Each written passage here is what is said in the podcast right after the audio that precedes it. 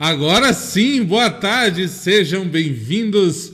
Bem-vindos aqui ao nosso terreiro, a tenda de Umbanda Arautos da Luz. Sejam bem-vindos nessa tarde de sábado, nesse Prose Axé de número 60. Estamos chegando aí à melhor idade, né? Sessentão, estamos chegando na melhor idade, por que não? Então sejam bem-vindos, fiquem à vontade para participar do nosso prosa. Boa tarde a todo mundo que já está aí assistindo a gente e também já interagiu ali pelo chat.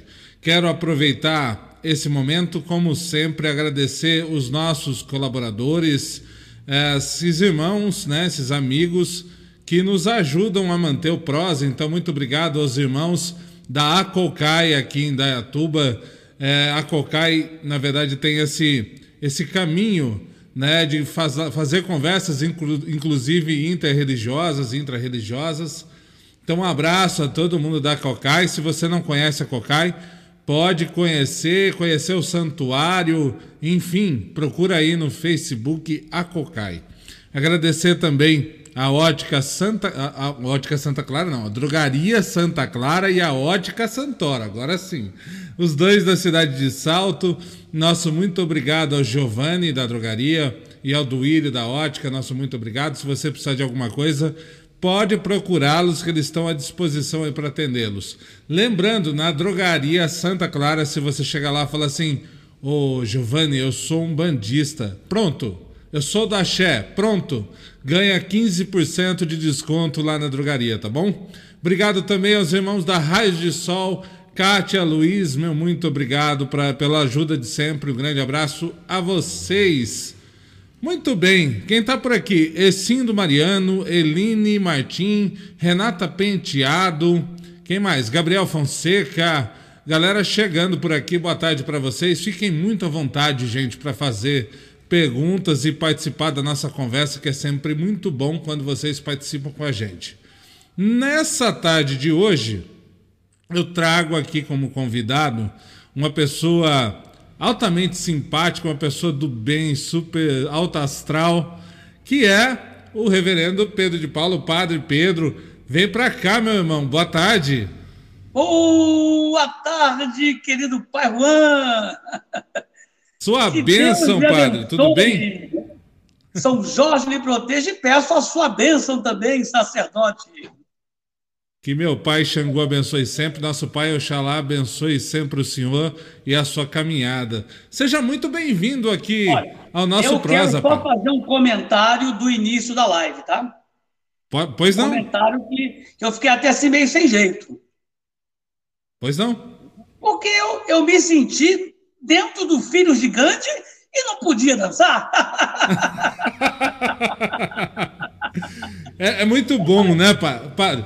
Um batuque tá é muito bom também, tá né? Passando o filho de gigante.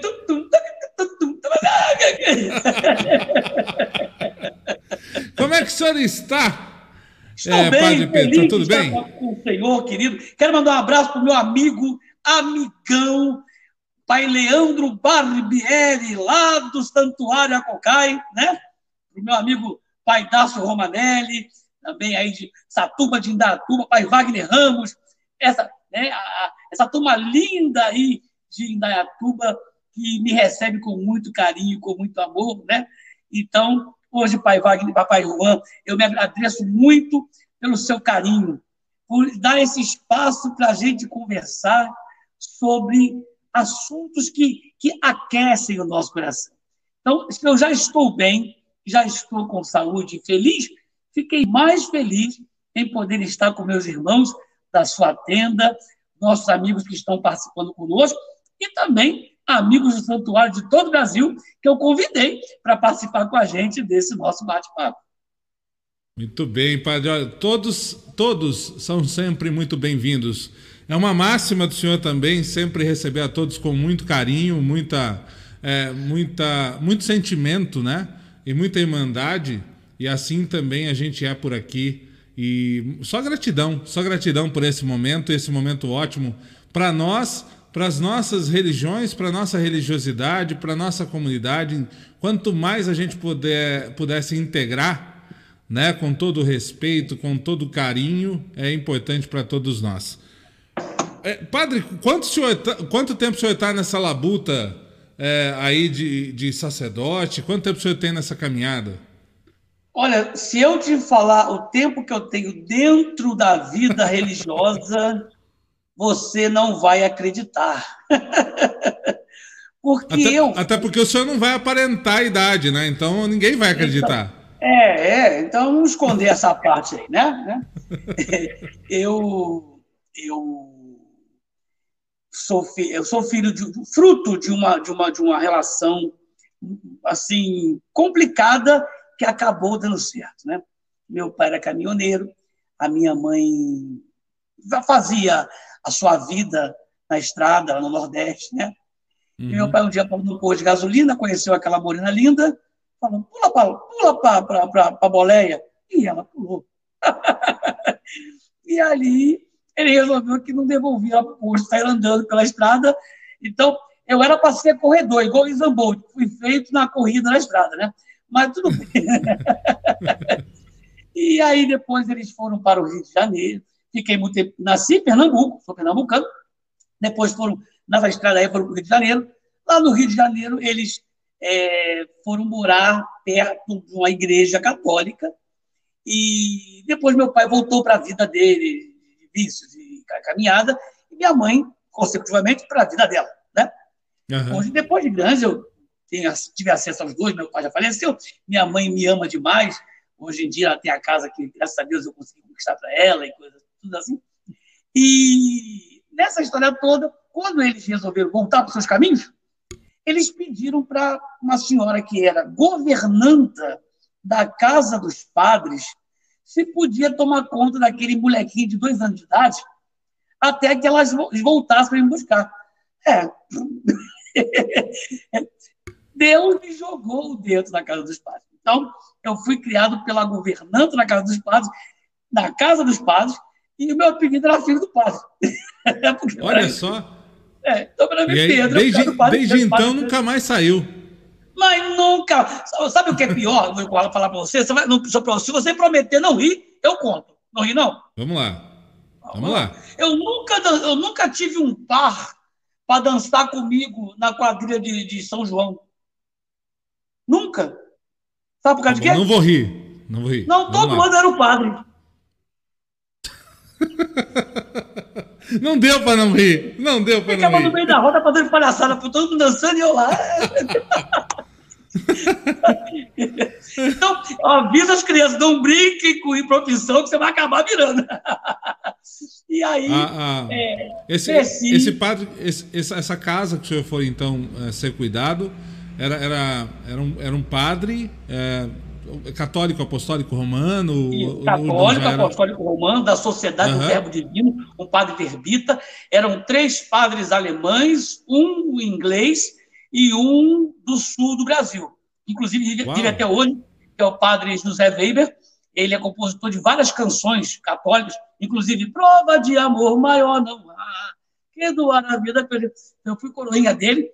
Outro dia eu consegui encontrá-lo vivo, mandei um e-mail para o Seminário Verbita em Santo Amaro, onde eu soube que ele estava morando. E aí mandei e falei. Né? E fui surpreendido porque ele me ligou e falou: é o Pedrinho da Elza? Eu falei assim, mas você é sacerdote, você sou, sou anglicano. Ah, eu é episcopal. Nossa, eu amo os episcopais, né? E somos irmãos, né? Então foi muito bom. Então, é, é, rua, eu, eu, eu, Pedro, eu. Não estou dizendo que não seja verdade, tá? Eu tenho muita dificuldade em acreditar na existência de padres pedófilos. Muito. Entendi. Entendi. E eu morei numa casa, desde moleque até meus 4, 9 anos de idade, nunca vi uma gracinha. Não que pudesse uhum. desabonar a conduta desses homens. Então, se existem padres que foram morar com Deus, Padre Pedro, Padre Oswaldo, Padre Conrado, Padre Gabriel e o Padre José Weber está vivo ainda, não foi, né? Mas os que já foram, eu acredito então, eu acho que quando se fala de pedofilia, é, desvio de conduta, não é só na igreja. É em qualquer Sim. lugar. Existem sacerdotes de um bando e candomblé que também não representam com fidelidade a sua, a sua, né? Existem pastores Sim, que fazem coisas, isso na grande maioria, coisas que deixam até o diabo de boca aberta, né? O diabo faz Vemos assim, o caso. O que esse cara faz? Vemos o caso de João de Deus, por exemplo, né? Tão, tão é, novo aí, no é. caso mais recente, público total aí, né? a gente pode pegar todos os âmbitos, João de Deus, o sim. sacerdote de Goiás, a sacerdotisa, sim, sim. a pastora do Rio de Janeiro, e assim vai. Então, o problema não é o diabo, é o caráter da pessoa. Uhum. Culpar Satanás é muito fácil. Agora, culpar-se a si mesmo é muito difícil. Né? Então, eu, fui, eu cresci. Então, se eu hoje tenho cultura, tenho educação, tenho formação, eu devo aos padres da Igreja Católica. Na Igreja Católica, descobri meu sacerdócio, minha vontade, talvez por até por, por ver a conduta de vida, né, de ser sacerdote, mas estava dentro da raiz. E aí, aquilo foi crescendo, e aí eu fui para o seminário, né, estudei no, melhor, no meu ginásio, no melhor colégio do Rio de Janeiro, até no científico, que foi no Colégio Pedro II, colocado pelos padres, né, que é o único colégio federal do Brasil, e depois ingressei para os cursos vocacionais, fiz o seminário, só que chegou uma hora que eu vi que não era minha praia. Porque eu tinha uma outra forma de pensar. Eu sou totalmente contra celibato. E a igreja anglicana me mostrou que o celibato não é uma coisa obrigatória, é uma, é uma questão humana. Quem quer ser celibatário, quer ser. Quem não quer, pode casar. Eu tenho um grande amor na minha vida, que até essa cidade da Atuba aí é um problema. Só me trouxe boas coisas e bons amores. Né? Então, eu tenho o amor da minha vida, que era o Tracala Gagliase, Andrease, né? Esse, o segundo nome eu não consigo falar, reclama direto. Mas a doutora Carla Andreazzi, que é uma, foi condecorada como melhor dentista da, da, da, da cidade no tempo de pandemia. Então, é, aí conheci amigos, aí conheci o senhor agora, nesses últimos tempos, com, com tanto carinho. Então, é uma cidade que, que, eu aprendi a amar demais da Tuba. Da Tuba me Quando deu vier... Quando vier para cá visitar Carla, passe tomar um café, padre. Sinta-se convidado a tomar um café com a gente. Só café? Só café? Só café? Não, o café a gente começa. Café eu na padaria, não tem almoço, não. Alguma coisa mais consistente, não? Não, a gente começa no café da manhã. E como é. uma, uma, boa casa de filho de Xangô é comida o tempo todo, viu, padre? A banda vai ter, com certeza, né? Vai ter, com certeza. Costela, Vamos lá, eu vou pedir para o senhor mandar uns abraços aqui, que tem, uma, tem um pessoal falando com, com o senhor aqui no chat, ó. É Maria é Madalena, parabéns. É, Deus te abençoe com muita paz e saúde. Padre, o senhor é nota mil. Amém. Beijo, Madalena. Madalena, Madalena. Você deu bem querer. Adeuci Teodoro, boa tarde, meu querido reverendo Padre Pedro. E boa tarde, Ensino Mariano Júnior. Neuci é a número um, primeira fiel de nossa igreja. Olha aí, Neuci. É, Parabéns. É número um. Neuci, Neuci, Neuci. O Davi, ó, paz de Jesus, meu querido Padre Pedro, essa linda live, Deus seja louvado, Davi. Davi é lá de, Obrigado, lá de Davi. Jundiaí, lá de Jundiaí, mora em Jundiaí, ele, a Cláudia, sua esposa, e vem de Jundiaí aqui servir a Deus aqui na igreja. Aqui. Axé e amém. É, vamos lá. Ah, quem mais está chegando aqui? José Valmir passando ali, dando boa tarde. Tem uma José pergunta Almir, aqui o já. José Almir, o José Almir, ele é daí de Datuba, ele faz ah. parte do, do, do, do, COI, que é Centro de Orientação Espiritual Cristo Redentor da Mãe Neuza, é, Neuza Sante. Ele é de lá. Sim, da, da, da, Mãe Neuza. A bênção da Mãe Neuza. Um abraço, Mãe Neuza. Um abraço, Deus abençoe. A Cláudia, Cláudia Durante, mais conhecido como Minha Mãe Carnal, está na live. Um beijo para ela, te amo, mãe. Está fazendo uma pergunta aqui para o senhor. A igreja anglicana prega o mesmo que a igreja católica? Opa, maravilha! Primeiro, então, eu... quanto tempo temos de live? Só para me saber, porque eu falo menos, eu falo Nós mais. temos o tempo que a gente quiser, padre. Essa, ah, aquele negócio tá aqui... uma hora correndo, não? Ah, não, tá a gente está em casa, está tudo em paz. Ah, que beleza! A igreja anglicana ela nasceu dentro da Igreja Católica Apostólica Romana. E ela nasceu, historicamente, histórico, que a história conta, ela nasceu em 1524, quando o rei Henrique VIII, né, ele era casado com, Catarina, com a princesa Catarina de Aragão. Aqueles casamentos, você, o teu filho, casa com a minha filha quando crescer, para ter alianças, uhum. alianças políticas, né? de, de, de impérios. Eu estou pulando, mas acho que cada vez que eu mexo com a mão, eu troço pulo aqui. eu tô, eu tô. E aí, mas ele não amava a, a Catarina. Ele amava Ana Bolena. E um dia, e porque Catarina não deu filhos homens a ele para manter a dinastia, ele um dia resolveu que não queria mais aquele casamento arranjado e ele pediu a, o divórcio. Então ele foi até o Papa na época e pediu que aprovasse aprovasse a, a nossa a, o casamento dele com com Ana Bolena. Porém, a Igreja Católica Apostólica Romana, ela tem a sua, a sua, o seu código né, de direito canônico que não permite, não permite que, que haja um segundo casamento, uma segunda união, né? Então, o que ele fez? Ele resolveu se separar da Igreja Católica Romana, já que a, o, o Império é, britânico, né? a coroa é que bancava a igreja. Né? Então, ele propôs aos sacerdotes que quisessem ficar com ele, que ficariam participando da igreja com os mesmos ritos, né, tudo, mas o Estado. E aí, o pessoal fala, ele criou uma igreja para casar. E não é, não é mentira. Agora, isso é que é história, os livros de história, no ginásio, lá a gente aprende isso, né? Uhum. Logo depois, ele aproveitou a reforma de Martinho Lutero, e então ele deu essa, essa deixa e pulou fora também. Então, a igreja anglicana ela tem 50% do catolicismo em sua tradição e na sua base teológica, e 50% do protestantismo. E uhum. então o que acontece? Nós temos é, duas vertentes oficiais anglicanas. Nós temos a igreja anglicana, que é totalmente católica, e aquela que é totalmente protestante, que é mais aqueles reverendos dos Estados Unidos, aquelas batas, aquelas coisas coloridas, aquele... então ali é uma igreja mais Sim. protestante. Até em Datuba tem uma igreja anglicana que é, que é mais do lado protestante. E então o que acontece? Mas a rainha, a rainha Elizabeth, então, rainha, ela professa uma fé chamada anglo-católica.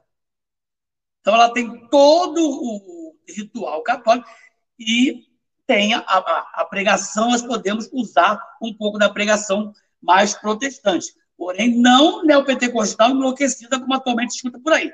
Né? Tá. É, eu tenho. E aí, mas fugindo da história, a igreja anglicana começou realmente quando começou a perseguição aos, aos discípulos de Cristo.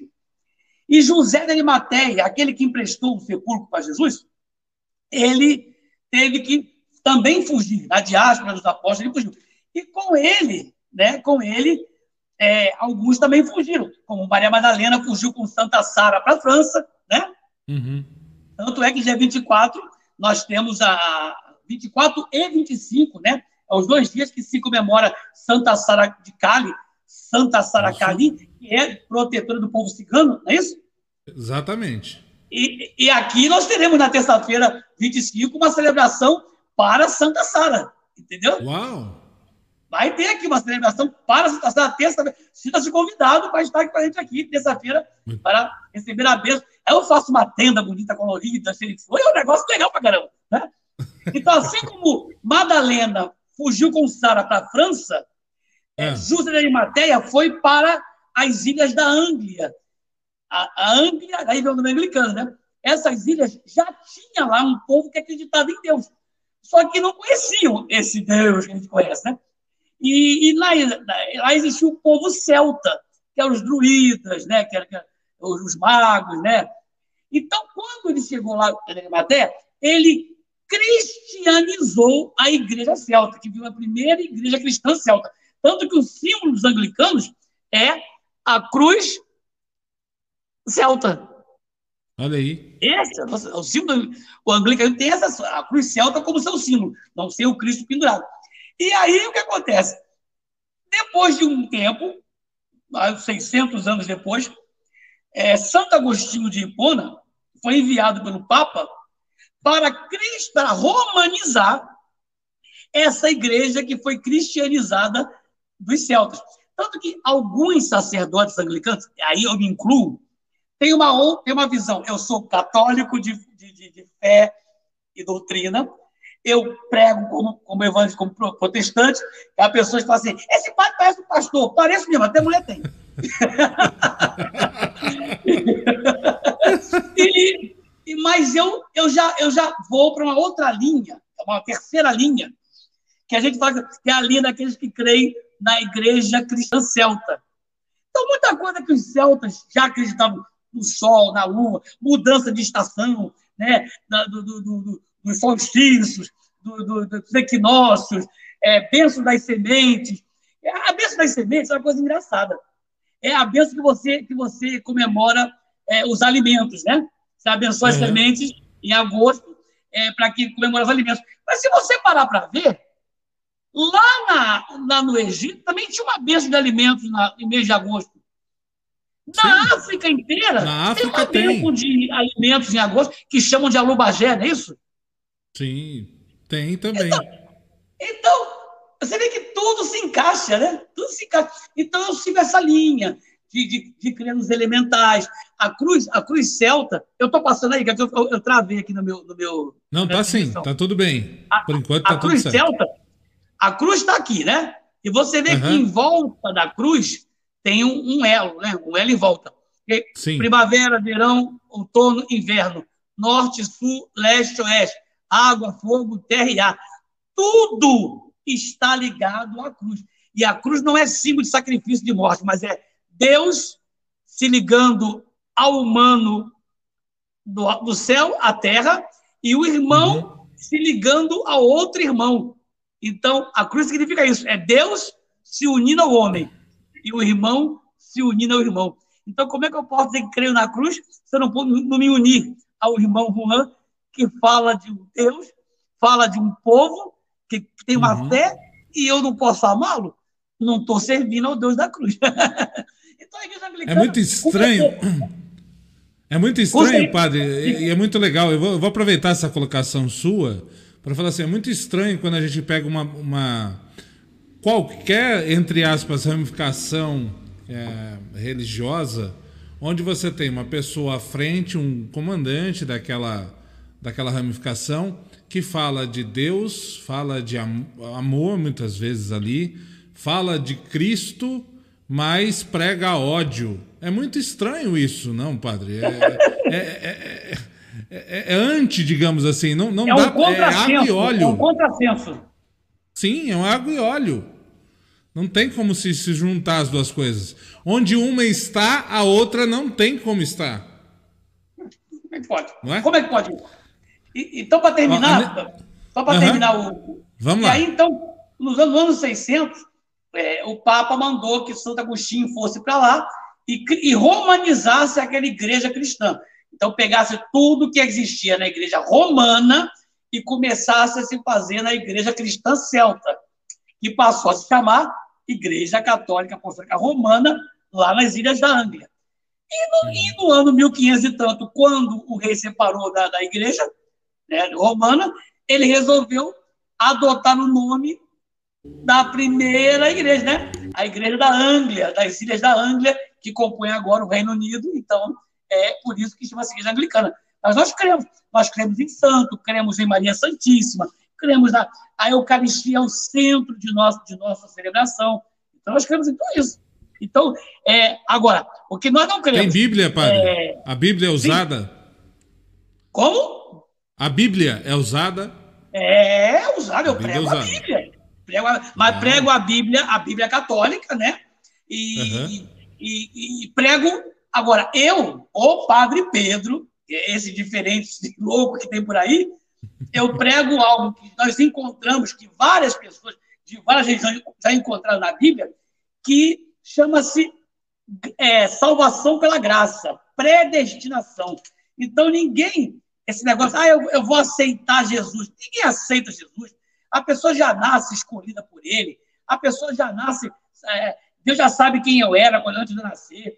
Já sabe onde é que eu vou. Você vai aceitar Jesus. Quem, quem sou eu? Quem é o Pedro? Quem é o Juan para aceitar Jesus? Deus é que aceita. Ele falou: olha, é, não fosses vós que escolhesses a mim, mas eu que escolhi a vós outros. Então, então, a escolha é de Deus. Nós pregamos que não existe pecado. O pecado já foi destruído na cruz do Calvário. O que nós fazemos de errado são, são, são, são, são é, debilidades da nossa carne. Mas tudo que eu fizer aqui na terra, eu vou pagar aqui na terra, não é depois que morrer, não. Já acabou. A cruz acabou com isso. Outra coisa, confissão, para que você vai me contar os seus pecados se eu posso ser pior que você, de repente? Então, não. Às vezes o que você faz não chega aos pés do que eu faço. Eu não quero. Ah, a pessoa separou, não pode casar de novo, então eu sou obrigado a morar com uma pessoa a vida inteira sofredor, traindo, em vez de procurar um outro caminho, uma outra vida amorosa que possa me trazer felicidade e paz. Então, são algumas diferenças que nós temos da Igreja Católica Apostólica Romana. Mas nada que nos, nos tire realmente a, a, ligação com o que Deus tem nos dado. O, o, a Igreja Anglicana tem Papa também, o padre? Não, não, não. Nós temos um, nós temos um, nós respeitamos e honramos o Papa como primo entre pares, que é o primeiro uhum. entre todos, né? Sim. Mas a Igreja Anglicana ela tem a sua liderança que é eleita antes de morrer, né? Cada, cada três, três anos, quatro, quatro anos, se elege um novo líder que chama o nosso primaz, que é o bispo, arcebispo primaz. Ele fica em Londres, né? Na, na, na, na na abadia de Westminster, que é a nossa sede, mas quem manda na igreja, do mesmo modo que manda na Inglaterra, é a rainha. Mesmo modo que ela manda na igreja, ela manda na Inglaterra. Uhum. É a rainha. E ela é a figura que é lembrada como a liderança da igreja, né? Tá bom. Ó, vou mandar um abraço aqui. Eu quero pedir a benção para a mãe Fabi, lá de Sumaré. Sua benção, mãe. Ah, tá aqui, boa tarde, a benção Pai Juan, minha mãe abençoe, meus devidos respeitos ao querido Padre.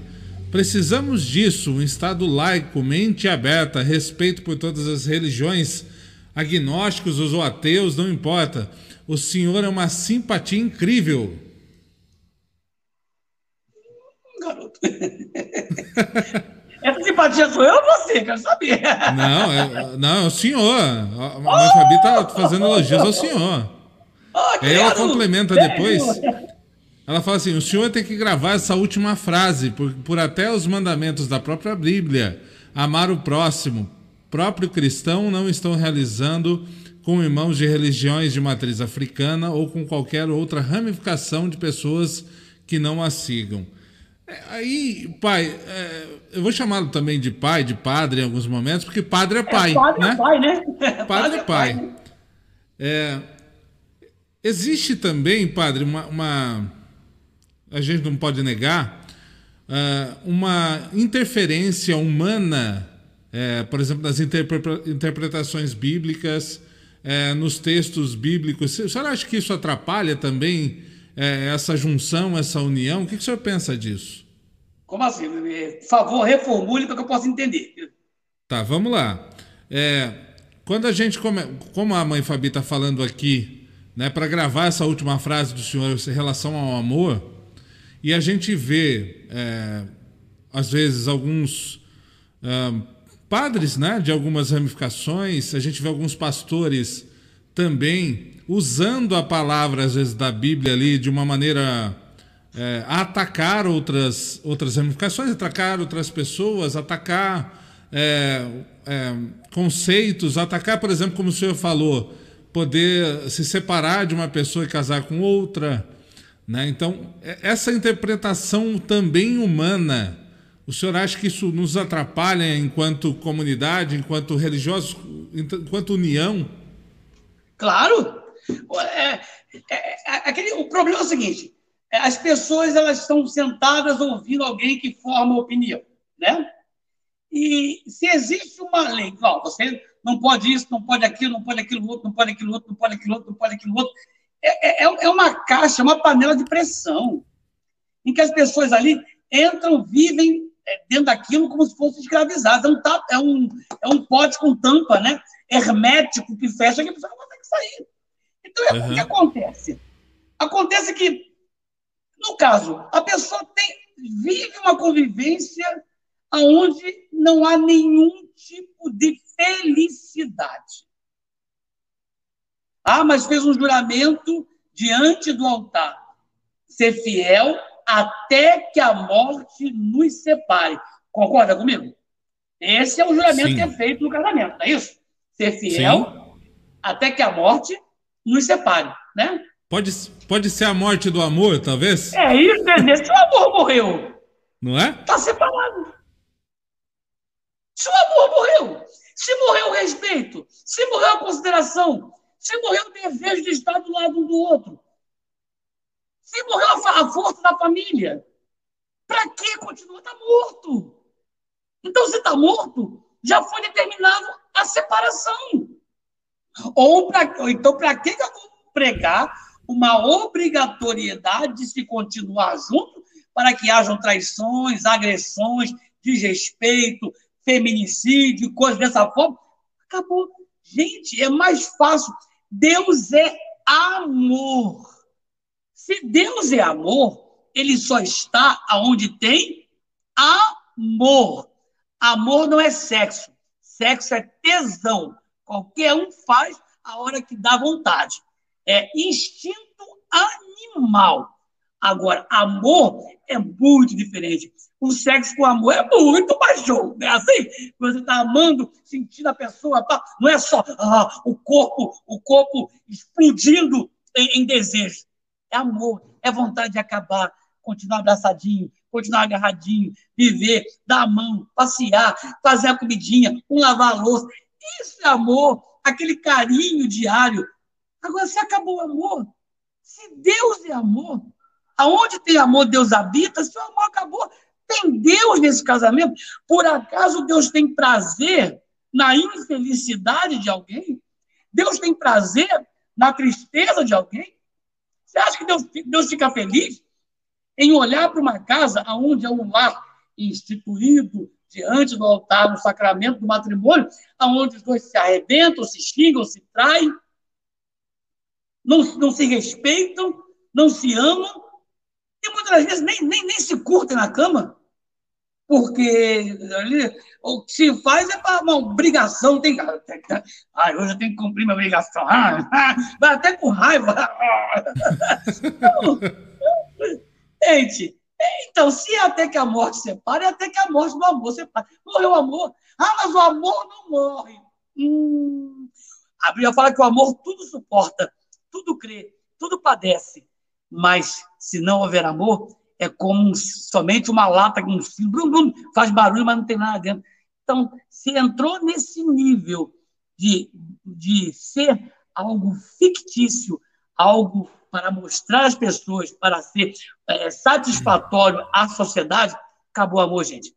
Ou, então ele nunca existiu. Foi um impulso que levou pessoas a tomarem atitudes que não eram para ser tomadas.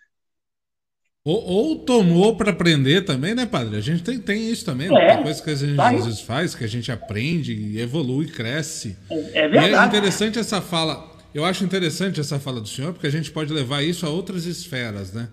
E aí a gente vou falar um pouco até de terreiro nesse caso, é como a gente fala para os umbandistas, né? Para que que você vai para o terreiro? Você tem que ir para o terreiro com amor né, com amor à sua missão, com entrega à tua religiosidade, à tua espiritualidade, a partir do momento que você não sente mais amor naquilo que você está fazendo, que aquilo não tem mais aquele, aquele friozinho na barriga, aquela coisa que dá aqui dentro, não tem mais razão pela qual você prosseguir com aquilo. É isso né? mesmo. Então, e aí a gente pode levar isso para todas as esferas humanas, tudo com amor. Quando o amor acaba, não tem por que manter não há razão. Vai, procur... vai fazer outra coisa, né? Vai, vai, vai buscar outra coisa, vai fazer outra coisa que é importante.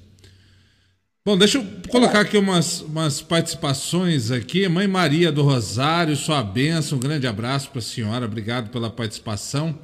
A Sandra Souza está aqui falando boa tarde para nós, padre, pedindo a, a benção, então Xalá abençoe, pedindo a benção do senhor também.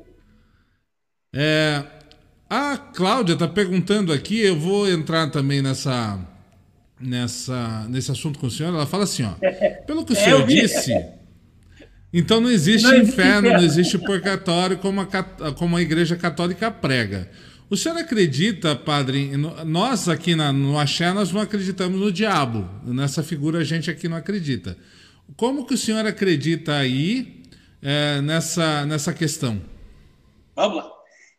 De, dentro daquilo que eu prego, é, o diabo, ele, ele, ele é um ser, é um ser que ele realmente foi criado pelo próprio Deus, né?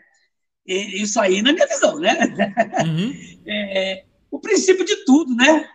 Deus, ele criou o céu e a terra, porém, ele passeava na face do, do nada, né? Deus convivia com o nada. Eu tenho uma visão meio louca que já, já, vira, já vi pessoas virar as costas e sair da igreja na hora que eu falei isso. Acho que Lúcifer, né? E Jesus Cristo, né? Yeshua, né? O Deus, seria esse o nome dele, né? Em hebraico. Ele são gêmeos, né? É a dualidade de Deus, bem e mal, né? Não tem mal sem bem, não tem bem sem mal, e assim vai.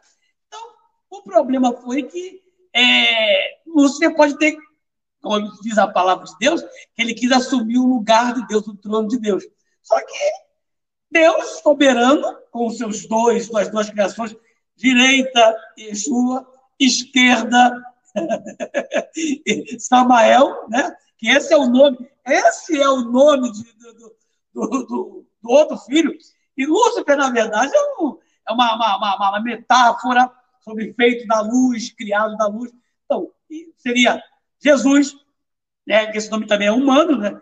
É, eu, eu creio numa outra forma de, de do Cristo. Para mim, Cristo, para mim, Cristo é Miguel. Cristo humano, Miguel celestial. Entendeu? Porque Miguel significa quem é como Deus. Quem é como Deus? O Cristo, o Senhor, né? Quem venceu o inimigo na guerra? Senhor. Então, Miguel, Samael, seriam os dois. Alguns né, creem que depois da queda de Samael, é, Metraton, né, que assumiu essa, essa, essa posição. O Metraton assumiu essa posição. Então, o que acontece? Na queda, Samael veio, e esse nome Samael é veneno de Deus, ele veio para aqui, reptiliano, jogado na terra. E se conversar comigo, você fica maluquinho, eu sou meio doido, tá?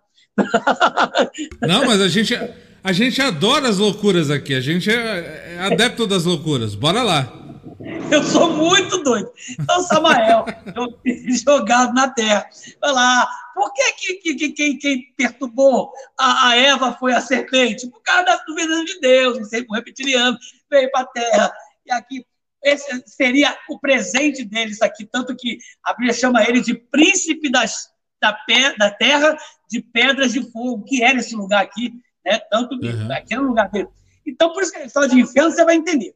Então, o que acontece? Quando ele vai e, e, oferece o fruto do conhecimento do bem e do mal para. Porque não foi, não foi a, a, maçã, nem muito menos a árvore da vida. É que as pessoas não leem a Bíblia. Está escrito lá.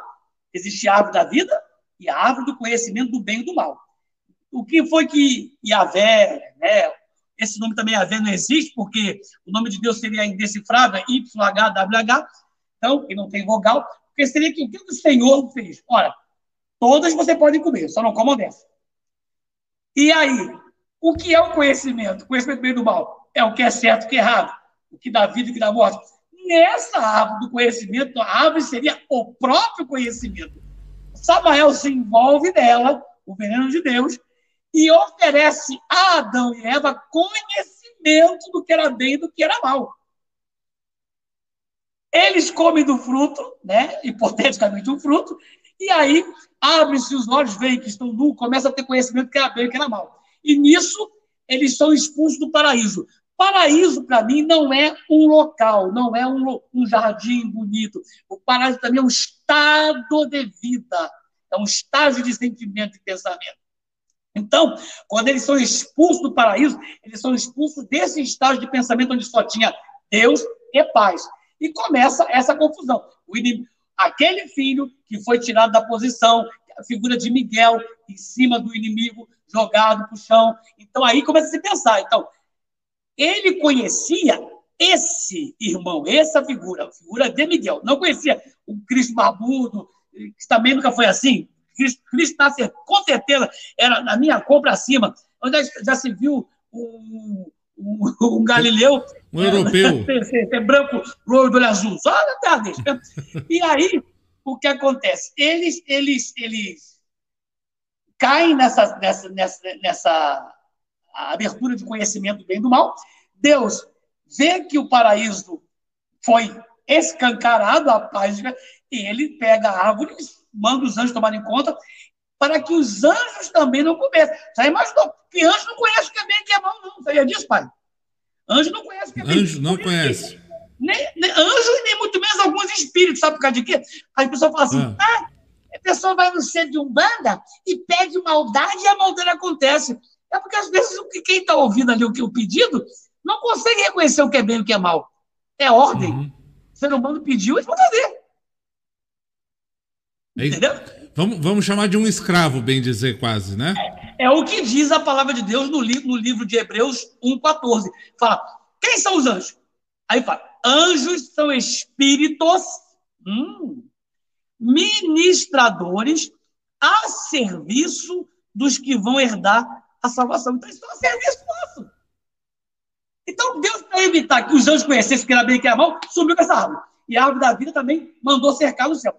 Então, o que, que Samuel fez? Ele fica livre. E ele começa a trabalhar, a fazer a, grande guerra de que o problema dele é voltar para o lugar dele, voltar para lá, se redimir. Então, desde é que eu não posso me redimir, eu não consegui tomar o lugar do pai, então eu vou ter que viver nessa onda aí. Só que o próprio Jesus, o próprio Jesus, na parábola do filho pródigo, ele mostrou que se um dia o filho que foi para o mundo errou, fez besteira e acabou comendo o que era lavagem de porcos, é que as pessoas não conseguem entender o que Jesus falava.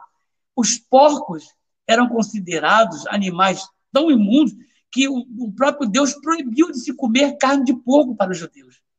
Então, uhum. quando ele mostra que se uniu aos porcos, foi comer o que era dos porcos, vivia com os porcos, lá com os porcos ele falou assim: Poxa, se eu voltar para a casa do meu pai, ele vai me receber. É isso, está entendendo? Uhum. Se, tiver, se ele resolvesse, eu não quero mais ser quem é, tomar o lugar de ninguém, eu volto para a casa do pai, o pai recebia. Então, o que acontece? Ah, é muita loucura na minha cabeça. Então, o que acontece? A gente começou. a gente começou. A, não é só eu, não. Vários sacerdotes no mundo inteiro, de várias religiões, começaram a ver o seguinte: que, é, por que, que eu falo que não tem inferno? Porque, e por que eu falo que o diabo não tem força? Ah, porque o diabo existe. Não se deve menosprezar o poder dele. Tanto que ele tem os, os, seus, os seus serviçais, que, inclusive, se chegar um serviçal dele num terreiro de Umbanda, vai, vai se fazer o quê? Vai se fazer uma, uma desobsessão, não é isso? Vai fazer um. Uhum. Mas é que negócio que faz? É, é, tipo limpeza, esqueci o nome que fala. É, descarrego. Descarrego, né? Faz vai fazer descarrego, descarrego esse negócio, uhum. né? para tirar. Até um próprio Exu, né? Que o pessoal, ah, é o diabo, vai fazer um negócio para tirar esse outro espírito que, que, que, não é do bem, né? Que está ali para perturbar. Então, o que acontece? Eles estão soltos para perturbar, mas quem é de Deus, o diabo não toca. Então, por isso, talvez a Umbanda, né? O irmão, o irmão é, lá de São que foi, fugiu o nome dele agora, que fundou a Umbanda, como é que chama ele? O, ai, Pai Zélio? Isso, irmão Zélio, Zélio de Moraes, é isso? Quando ele, ele teve essa, essa visão, visão, visão de, de dar um bando do diabo não existe, é porque quem é de Deus, quem faz a caridade, quem busca o que é bom, diabo não vai tocar. Diabo não vai uhum. segurar. Então, aí a Bíblia fala no livro, no livro de Hebreus também, é, é o livro que eu mais gosto, fala assim: assim como os filhos têm participação comum de carne e sangue, né? Tem carne e sangue no corpo, ele também participou. Então é Cristo que veio como homem, né? Veio uhum. e teve carne e sangue. E fala que para que pela sua morte ele destruísse aquele que tinha o poder da morte, que era o diabo. Então, se a própria Bíblia diz que tinha, destruísse, então já foi destruído. Tinha, não tem mais. Tinha o poder da morte, que era o diabo, então é sinal de que ele não tem mais nenhuma atuação na nossa vida. E por que, que Deus vai mandar para o inferno? Qual o prazer de Deus mandar alguém para o inferno? Deus foi feito para os para os espíritos caidaços, esses que perturbam todas as religiões, é para eles foi feito isso, um lugar lá. E, na verdade, Se eu te falar uma outra coisa, eu posso falar mais uma loucurazinha de leve, assim? Como que claro! Aqui, aqui a tribuna é aberta, padre. Aqui fica à vontade. Eu vou acabar sendo expulso. o que acontece? É, quando Jesus falou sobre o inferno, ele falava assim: olha, é, ele batizou o inferno, né? chamou o inferno de Geena, né? a Geena profunda. O que, que era Geena? Geena era o lixão de Jerusalém. A porta número 5, entre todas as portas, a porta número 5 do muro de Jerusalém, ela caía direto no lixão, né? O lixão. E lá se chamava Geena. Né? E a Geena era um lugar aonde ficava queimando dia e noite. O fogo não se apagava. Por quê? Porque todo o lixo era jogado lá, todos os restos dos animais que eram sacrificados, só algumas partes eram pegas, tipo cabeça, asa, pé. Hum, já vi isso em algum lugar. Pegava essas partes e o resto jogava na geena. E todos os corpos dos crucificados, que eram considerados malditos, também não tinham direito de ser enterrado. Eram jogados é. na geena. E aí o que acontece? Jesus fala que na geena, né, é o lugar onde o fogo não se apaga e o verme não morre. Então, nossos irmãos evangélicos falam que no inferno tem um fogo e tem uns vermes gigantes e fica mordendo a pessoa o tempo todo e o verme não se acaba. Gente, lá no lixão, aonde tinha fogo, queimava o lixo, queimava os corpos. Mas, às vezes, quando eram jogados, eles caíam em lugares aonde o fogo não pegava. Aí os vermes uhum. faziam o quê? Os vermes não se queimavam e comiam, ficavam comendo aqueles corpos, aquele lixo. Então, um processo um altamente natural fogo, também, né? É, é onde o fogo não, não apagava nunca e o verme uhum. não morria. Uhum. Vai, em Jerusalém, vai em Israel agora ver se tem higiena. Não tem mais lixão lá. Como é que não tem mais lixão. Então o inferno acabou? Hum?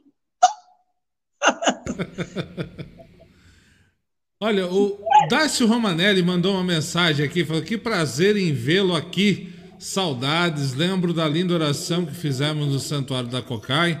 Um padre, um espiritualista e um canoblecista de mãos dadas orando. Foi muito lindo, foi muito lindo mesmo. Orando na força do vento, foi muito bonito. Nazaré Diniz, boa noite, Padre Pedro, sua bênção em Portugal. Ela é de Portugal! Oh!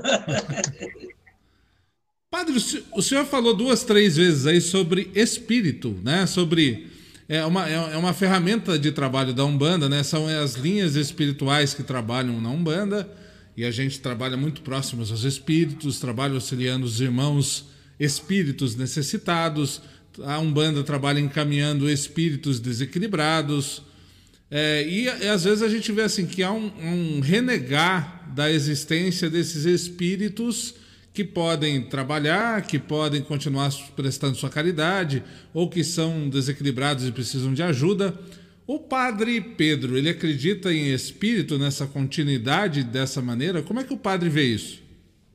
É, eu tenho, eu nos meus devaneios experimentais, eu, eu tenho uma visão. É, eu não creio em reencarnação, né? Uhum. mas eu prego uma coisa chamada encarnação continuada. Verdade Entendi. mesmo, né? Eu acho que nós saímos daqui e vamos cumprir nossas missões em outros lugares. Talvez para cá não mais, mas em outros lugares.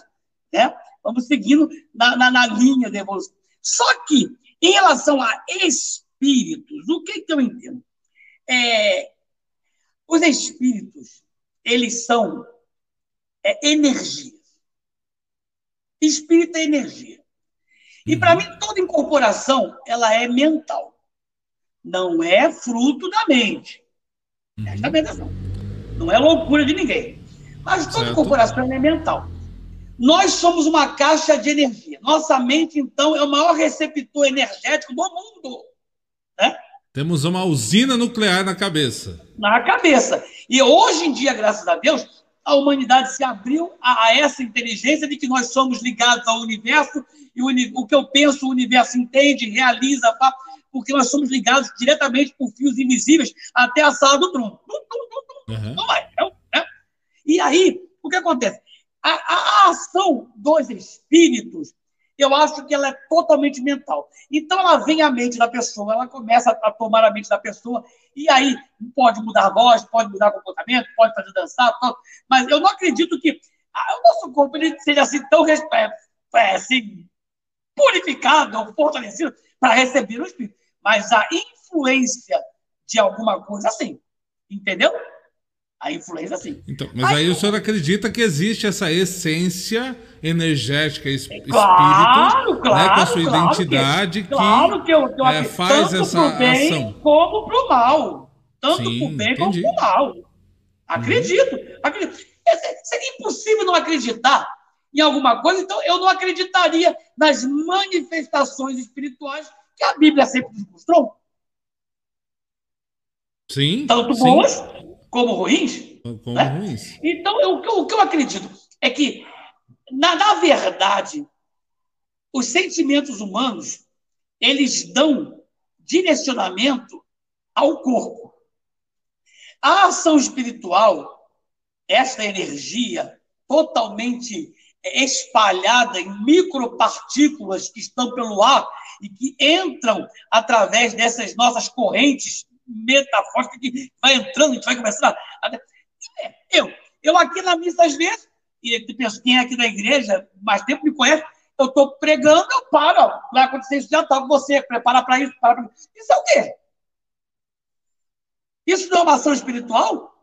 Sim. Não é uma carga energética que veio sobre mim e me deu visão, meu, a minha tela mental, meu campo visual não se abriu e eu não consegui ver? Então, se isso acontece na igreja, por que não centro espírita? Agora, daí, daí, eu fazer, usar isso para o bem usar isso para o mal, aí é que entra a parte dos sentimentos humanos. Eu, como ser humano, tenho que ser muito mais é, suscetível a deixar meu corpo, minha mente, meu espírito agirem para o bem. E se o mundo espiritual não existisse, nós não éramos uma tricotomia: corpo, alma, espírito. Nós éramos só corpo e alma. E até, e até mesmo tem uma figura é, dentro do, do da, da, Santíssima Trindade chamada Espírito Santo. Aí, é? é? isso aí. É isso aí. Então o Espírito é. existe. Agora, o problema é como é que você, meu irmão, age na atuação da presença metafísica do Espírito em você. Puf, entrou. Nossa. Começou a mudar seu, seu, seu, seu, seu a sua forma de agir. Mas o seu corpo continua o mesmo. O corpo uhum. não mudou. Somente que. Porque tudo que você faz incorporado é somente que faz. Sim, até a gente pode falar o seguinte, padre, assim, incorporação não é possessão. É, meu, meu espírito também não sai por aí andando para outro espírito é, tomar conta possessão do meu. Possessão é uma coisa que o mal faz. Uhum. Tanto que o exorcismo é feito para possessões que aí são chamadas demoníacas, porque tudo aquilo que foge ao, ao, ao bom, foge ao, à regra do bem, é demônio, né? Então, é, é, é, a, é a, maldade, é a, é, a, é a, criação do mal enraizada no ser humano. Agora, uhum. uma, uma é, como o senhor falou, você falou de possessão e a outra parte de incorporação, não é isso?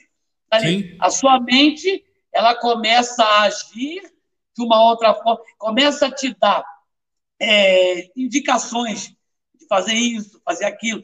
Claro que com, com o tempo é, e com a, a, a, elevação, evolução, evolução que chama, né? Evolução da, da, da, da, da, área espírita, a pessoa vai começando a não beber, a não falar, não fazer algumas coisas, fugir dos palavrões, até da, da, de algumas, algumas bebidas. Eu conheço pessoas que, que recebem espíritos que não bebem mais não mais? Sim, tem muitos, muitos. É, porque isso aí, já, a, a, a, vontade da carne já foi vencida. Está agindo Sim, ou aquela... como a evolução espiritual, né? Ou a ferramenta em si, chamada fumo, né? Chamado ali pelo fumo sagrado, ou pela própria bebida, ela deixa de, de ter a necessidade de, dessa ferramenta porque ela consegue fazer isso de uma outra forma através da interação com aquele médium, com aquele corpo físico. Aí você vê na igreja messiânica o pessoal que, que ministra o jorei, só a mão uhum. ali, pá. Você acha que isso não, não é um ato espiritual? A minha mão vai passar o jorei. É espiritual. Já Totalmente, lugares, né? você recebe o passe, somente o passe, né? Uhum. É o passe dá no ramatista. Então, é, o, o, como é que aquele outro negócio que faz também? É o reiki, né? O reiki, né? Reiki. O reiki também é um reiki, ato Imposição de mãos. É que, não tem, que é imposição de mãos na igreja. Então, é, é, o, o espiritual está aqui. Nós somos a grande casa de comandos. E se ela está bem, mente sã, corpo são. Se está bem aqui, tudo acontece. David Claudineia Bianchini, sou apaixonada pelo Padre Pedro. Olha aí. Opa! a Cláudia, se todos os padres fossem igual a esse, com certeza a religião seria uma só. Quem sabe o dia, né? A Aqui, ela também pergunta, a Cláudia, a Cláudia também pergunta se eu acredito em quebranto e mal olhado, né? Vou, vou, colocar já essa pergunta aqui. Peraí, padre. A mãe Giza lá e tu, ela, sua benção, mãe Giza. Um abraço para a senhora. Padre maravilhoso, amei a sabedoria e a clareza das palavras. Amém. Deus abençoe, vamos mãe. A Cláudia, vamos à pergunta dela então, da minha mãe. Padre, o senhor acredita em quebranto, mal olhado? Ou acha que isso é apenas um pensamento que a pessoa acha que está com essas coisas? Acredito! E como acredito? E existe uma grande diferença entre quebranto e mal, mal, mal olhado, né? Sim. Acredito. Por que que... Gente, a pessoa religiosa que diz que mal olhado não existe, é uma louca. O próprio Jesus diz: se os seus olhos forem bons, todo o seu corpo será luz. Mas se os seus olhos forem maus, todo o seu corpo serão trevas e grandiosas trevas serão. então, se eu olho para uma pessoa, o que, que é uma olhada? Conseguiu aquele carro, eu não tenho carro. Nossa, você deve estar roubando, maldito. Como é que compra um carro desse? É um trabalho feito um escravo. Não. Ah, Deus queira que logo, logo perca isso. Mas não sabe que dentro do carro, no porta-luva, tem um tijolo com 60 folhinhas que só as prestações tem que pagar, né? né? Então, então, isso é uma olhada. E o quebranto? O que é o quebranto? Quebranto é quando alguém, por bem, mas fica, nossa, ai, Deus abençoe, coisa linda, né? Mas um dia eu vou ter isso também, um dia eu vou conseguir. Eu tenho fé que, que vou conseguir. Infelizmente, ela começa a colocar um sentimento, uma, é uma micro-inveja, né? Do bem. Então, acredito de, de uma olhada e quebranto, sim, acredito sim. Wylen, vivemos num país laico onde devemos respeitar a todos os irmãos de todas as crenças, somos todos seres espirituais vivendo uma experiência terrena. Parabéns a esse padre por estar aberto a falar abertamente sobre espiritualidade. Muito bem. Padre, quando começou a sua história com São Jorge, então, padre? Como começou a história com São Jorge? Como é que o foi? cara criado no Rio de Janeiro. Se, se não tiver São Jorge, que pergunta! a minha história com São Jorge já começou eu, desde criança. Eu sempre fui devoto de São Jorge. Sempre acreditei muito em São Jorge. São Jorge e São Sebastião. Sempre fui agarrado aos dois, né? E na minha família tem pessoas, né? Que, que são de, de religião é, de matriz africana. Então eu sempre ouvia muito falar. Eu sempre tive muita fé em São Jorge. E quando eu assumi o sacerdócio, eu cheguei e disse que o meu sonho era, era ser religioso de uma igreja de São Jorge. Quando me direcionei à igreja anglicana, eu descobri que a igreja anglicana, o padroeiro dela no mundo é São Jorge. Tanto que o padroeiro da família real britânica é São Jorge o príncipe Philip, né, o saudoso príncipe, esposo da, da rainha Elizabeth, sua majestade, ele foi enterrado agora na capela de São Jorge, na, lá, na Inglaterra. Então, Portanto, mais uma prova, mais uma prova que o acaso não existe. Não existe acaso. Não, de jeito nenhum. É, São Jorge me trouxe para dentro da, de algo que fosse ligado totalmente a ele.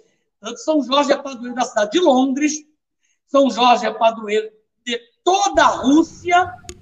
No, no, no símbolo da polícia da Rússia tem um São Jorge na, na, na, na ele é padroeiro de vários países da Europa, quase toda a Europa. É, tem a cunha dele engenheiro em vários lugares. Então, São é, os islâmicos, né, acreditam na figura de São Jorge, não o reverenciam como nós, mas acreditam, respeitam, né? A igreja ortodoxa grega, que é a primeira igreja antes da romana, foi a igreja ortodoxa, não foi a católica. Tanto que nos livros escolares nós aprendemos que houve o cisma de Constantinopla. Foi quando Constantino, né, no ano 324, se tornou cristão, mas disse: o, o quem vai mandar nesse negócio sou eu. Então ele se tornou o primeiro Papa, não foi Pedro. e aí Constantino criou a cidade de Constantinopla e num concílio que teve lá, as igrejas se separaram. A igreja do Oriente, que é a ortodoxa, e Constantino criou a Igreja do Ocidente, que é a Igreja Católica Apostólica Romana. Isso é história, o povo não lê história, não sabe. Então, é, a Igreja Ortodoxa tem São Jorge como uma das suas bases. Na Igreja Católica Apostólica Romana, São Jorge é um dos 14 principais santos da Igreja. Dos 14 primeiros mártires, São Jorge é um deles. São Jorge, Santo Expedito, São Sebastião, é, Perpétua e Felicidade, então, existe Cosme e Damião, são os primeiros santos.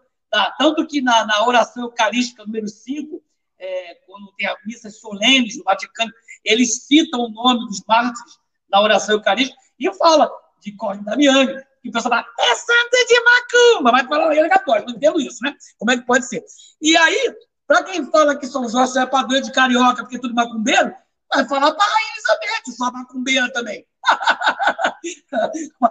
Vai falar com o Vladimir Putin, seu macumbeiro. Vai, vai falar. É só conhecer um pouquinho, né, padre? Só conhecer. É só, só, buscar um pouquinho de conhecimento. Mas a, a gente no Brasil, inclusive, assim, é, agora vamos trazer, a gente traz aí a ideia da, do negro que veio para cá escravizado e junta, então, por uma necessidade até, São Jorge com algum dentro da matriz africana.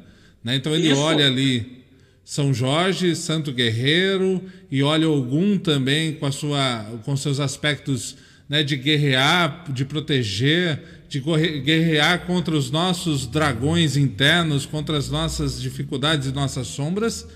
É, então, no Brasil, talvez só que a gente tem essa conjuntura que é interessante e uh, essa ferramenta que os então nossos irmãos ancestrais escravizados utilizaram, o senhor também bebeu um pouco dessa fonte no Rio de Janeiro, inevitavelmente?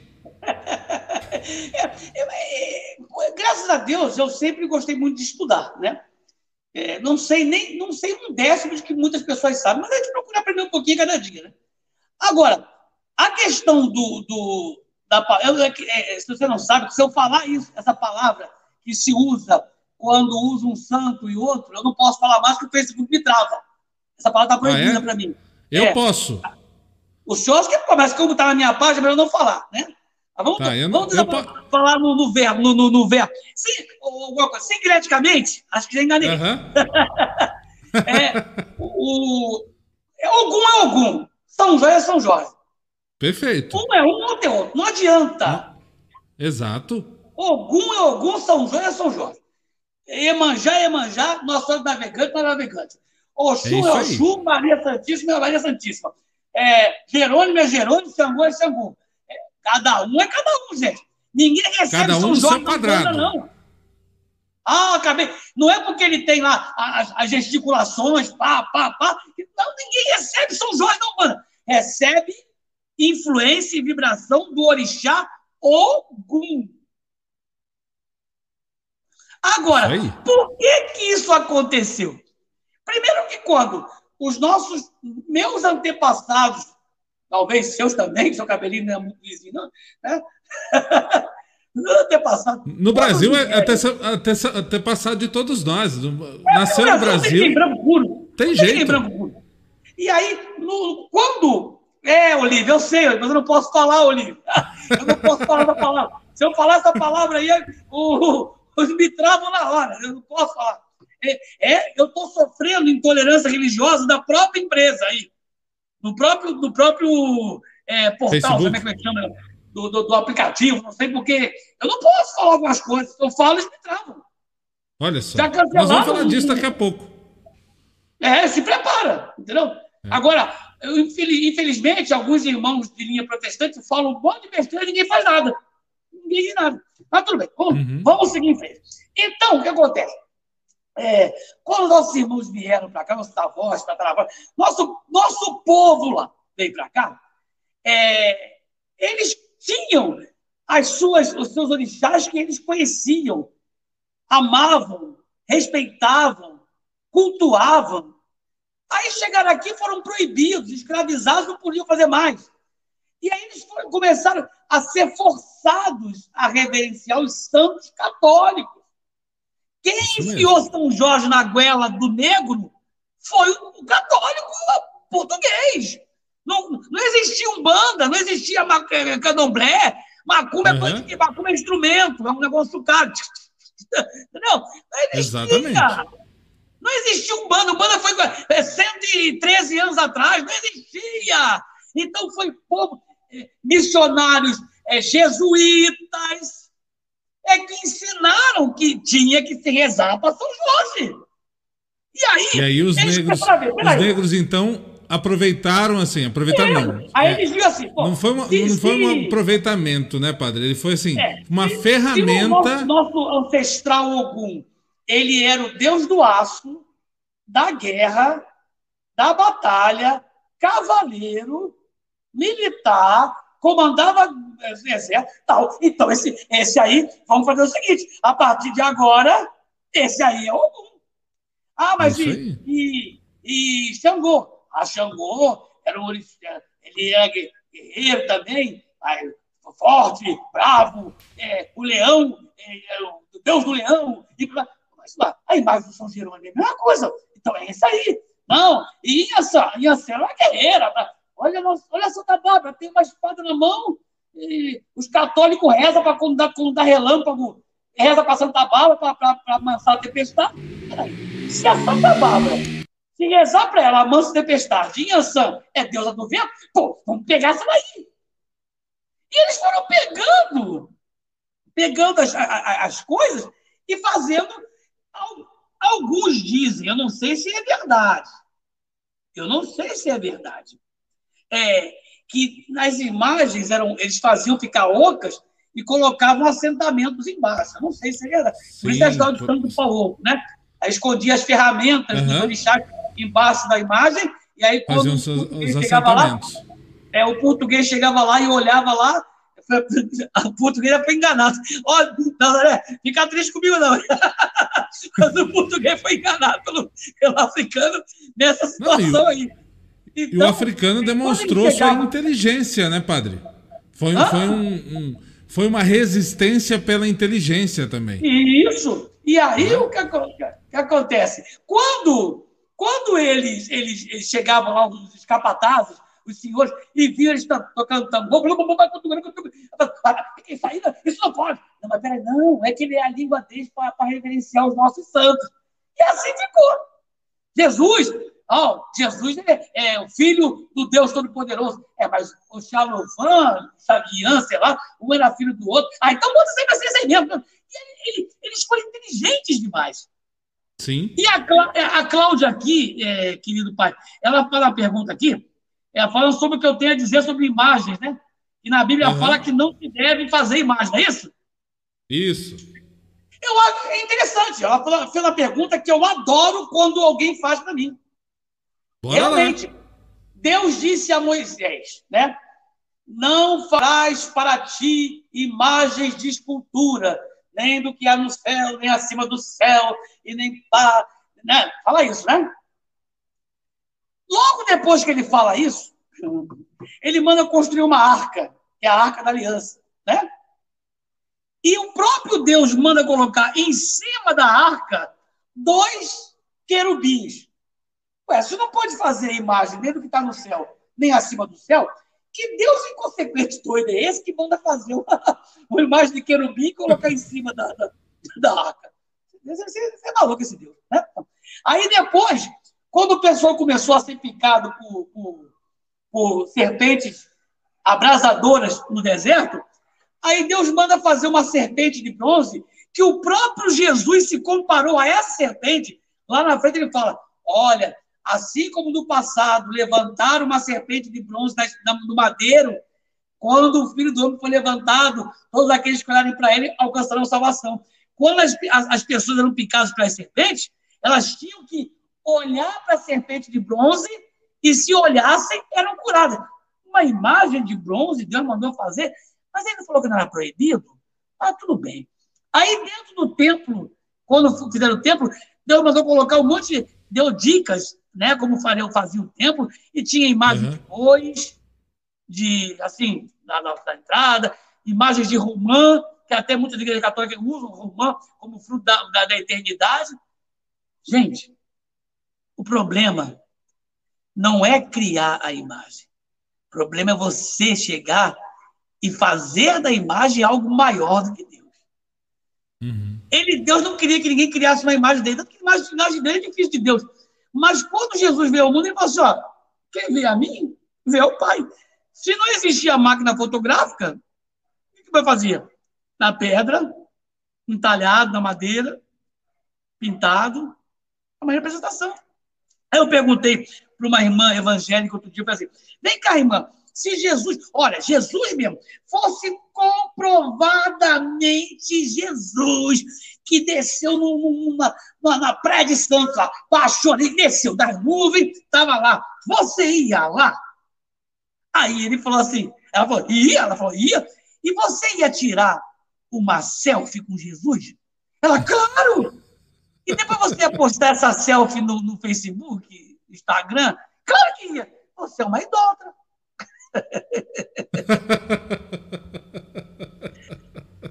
Naquele tempo não tinha selfie, não tinha. Então, presta atenção. Adorar, adorar imagem é pecado? É, não é pecado, é erro. Porque pecado foi uhum. cancelados na cruz do Calvário. Porque eu falo sempre, São Jorge, ele intercede por mim a Deus. Mas se Deus disser não, é não. É a mesma Sim. coisa que uma pessoa vai até a sua entidade aí e pede pede para o guia, para o guia ajudar a resolver uma coisa. Você acha que o guia é mais que Deus? Jamais. Se Deus disser não, não tem Jamais. guia. Se Deus disser não, não tem guia que resolva nada. Exatamente. Não tem Exu, não tem caboclo, não tem velho, não tem que resolva nada. Como não tem Jorge, não tem João, não tem José, nem Maria, nem Maria Santíssima é mais do que Deus. Ela é mãe dele, parte feminina dele. Mas se ele falar não, é não. Então a gente tem que entender isso. E, e se nós somos é, pessoas que entendem que imagens são apenas representações de coisas que nós queremos lembrar, é só para isso que serve. Imagem não cura, imagem não salva, imagem não liberta, imagem não faz nada. Mas imagem me remota a alguém que teve uma vida tão legal, tão bem com Deus, que, tá, que Deus entendeu que essa pessoa pode interceder por mim. Mesma coisa, a foto do meu pai. Meu pai teve a sua vida errada toda, mas um dia chegou e botou a vida no lugar. Eu tenho a foto dele, está no meu celular. Às vezes, o que eu faço? Eu abro e falo assim, pô, velho, você está aí no céu, fala com Deus aí, pô, quebra o galho. Negócio tá difícil. Pô. Eu sou idólatra do meu pai? Não, eu estou olhando para a foto alguém que existiu, que tem uma ligação comigo, que eu não acredito que essa ligação está quebrada depois que ele foi embora. Pelo contrário, ele está lá agora, para castigo dele que me abandonou, Deus colocou ele como meu anjo da guarda. E ser meu anjo da guarda vai triplicar. e, e, mais ainda, né, padre? Quando você olha a foto do seu pai, é, deve, deve lhe retornar algumas referências, né? Algum sentimento, claro. lhe retorna algum exemplo, alguma coisa, assim ah, como a ah, gente faz. Quando eu vi a foto do meu pai, primeira coisa que eu lembro, exemplo do que eu não devo ser, para começar. Então. Já, já não deixa de ser. Na vida, exemplo do que eu posso ser. Não deixa de ser é, é, é, um caminho, né? Você olha e fala assim, não, eu, isso, isso eu não faria, olhando para a imagem do pai, né? Mestre Pedro, boa tarde, sua bênção. Pai Milton, boa tarde, seja bem-vindo. Sua bênção também. O, pai Milton até coloca aqui: Deus não criou as religiões para se confrontarem. Ele criou a nós, seres humanos, para sermos irmãos e, através das diferenças, aprendemos com os outros. Perfeito, pai Milton, acho que é isso mesmo. Né? E, e assim, é, eu, não, o padre não está aqui para me convencer a ser anglicano e eu não estou aqui para o padre convencê-lo a ser um bandista. Estamos aqui ah, mesmo vai acabar a live, você vai continuar aí na, no, seu, no seu centro, eu vou continuar é. aqui na minha igreja, mas vou daqui a pouco na festa, na casa de uma, uma mãe de santo que veio aqui no dia de São Jorge, foi abençoado e falou assim, padre, faço questão que o senhor venha representar a sua igreja na minha festa do Preto Velho. Eu vou, não, vou lá, vou lá, vou dar um oi lá, tchau, tchau, e vem para casa mas não vou baixar velho, não vou dar consulta, nem dar cachimbada de ninguém. Mas vou lá com todo mas respeito. O senhor já tomou passe de entidade, Pedro? Ah, já tomei outro dia. Aqui na frente do, do, do, do, centro aqui, da igreja, tem um centro, do Pai Elísio de Xangô. Gente muito boa, né? Outro dia, eu estava a cabeça, ele veio aqui na inauguração, na reinauguração do templo. Eu ainda não contei a história da intolerância que eu fiquei proibido de entrar aqui dentro. Nós, né? nós vamos, vamos chegar lá. Aí, quando eu, ele me. Chegou um pessoal aqui na porta da igreja, de turbante, né? de, de roupa branca, turbante de roupa branca, né? Aí falou, tá padre, ah, tá chamando o senhor lá, que quer, quer, quer, quer falar com o senhor. Aí eu falei assim, tá, peraí, eu vou. Eu peguei, tava de batida mesmo, aí fui lá, muito engraçado, né? Entra o do centro, né? Aí lá tá, acho que, quem que tava lá, Eu não lembro quem era a entidade que tava no dia lá, né? Aí chegou e falou assim, ah, mandou cantar um ponto de Ogum, né? Que chegou o sacerdote do Ogum. Eu achei que tá minha bem, né? Aí ele falou assim: não, vim aqui, chamei isso aqui para agradecer pela recepção que teve com o povo, povo da, da, terra lá, e, pá, e, e dar uma benção, uma benção. Aí chegou na frente, jogou um charuto, fez uma benção assim, de frente, de costa, pá, tá, tá abençoado. Me deu um abraço, deu um abraço dele, pra todo mundo e embora. caiu minha perna, caiu meu braço. Que bom. Que bom, que bom isso, padre, que bom, que bom que isso continue. E aí eu, eu vou lhe perguntar, antes da gente entrar na questão da intolerância, é a nossa comunidade umbandista, por exemplo, nossa casa aqui, eu, a gente respeita profundamente São Jorge. Né? É, é, eu, eu falo aqui que na nossa casa a gente louva o orixá e respeita o santo. Então a gente respeita todos os santos, né? olha aí para os santos é, nos seus, nos, com respeito nos seus devidos lugares, claro, e é, faz as nossas louvações também aos orixás. Para nossa comunidade, alguém que está nos assistindo fala assim: Poxa, eu queria ir na igreja de São Jorge. Será que eu vou ser bem recebido lá? Posso ir de branquinho lá? O padre vai me receber bem? Porque eu já fui talvez em algum lugar e lá não foi legal. Nossa comunidade que, que gosta de São Jorge, padre, pode chegar aí na igreja? Pode chegar na, no santuário? se entrar aqui na igreja, presta bem atenção, recado que eu vou lhe dar, o bandista. Bora lá. Presta bem atenção. Se entrar aqui na igreja e não comungar na hora da comunhão, eu desço do altar e te dou um tapa.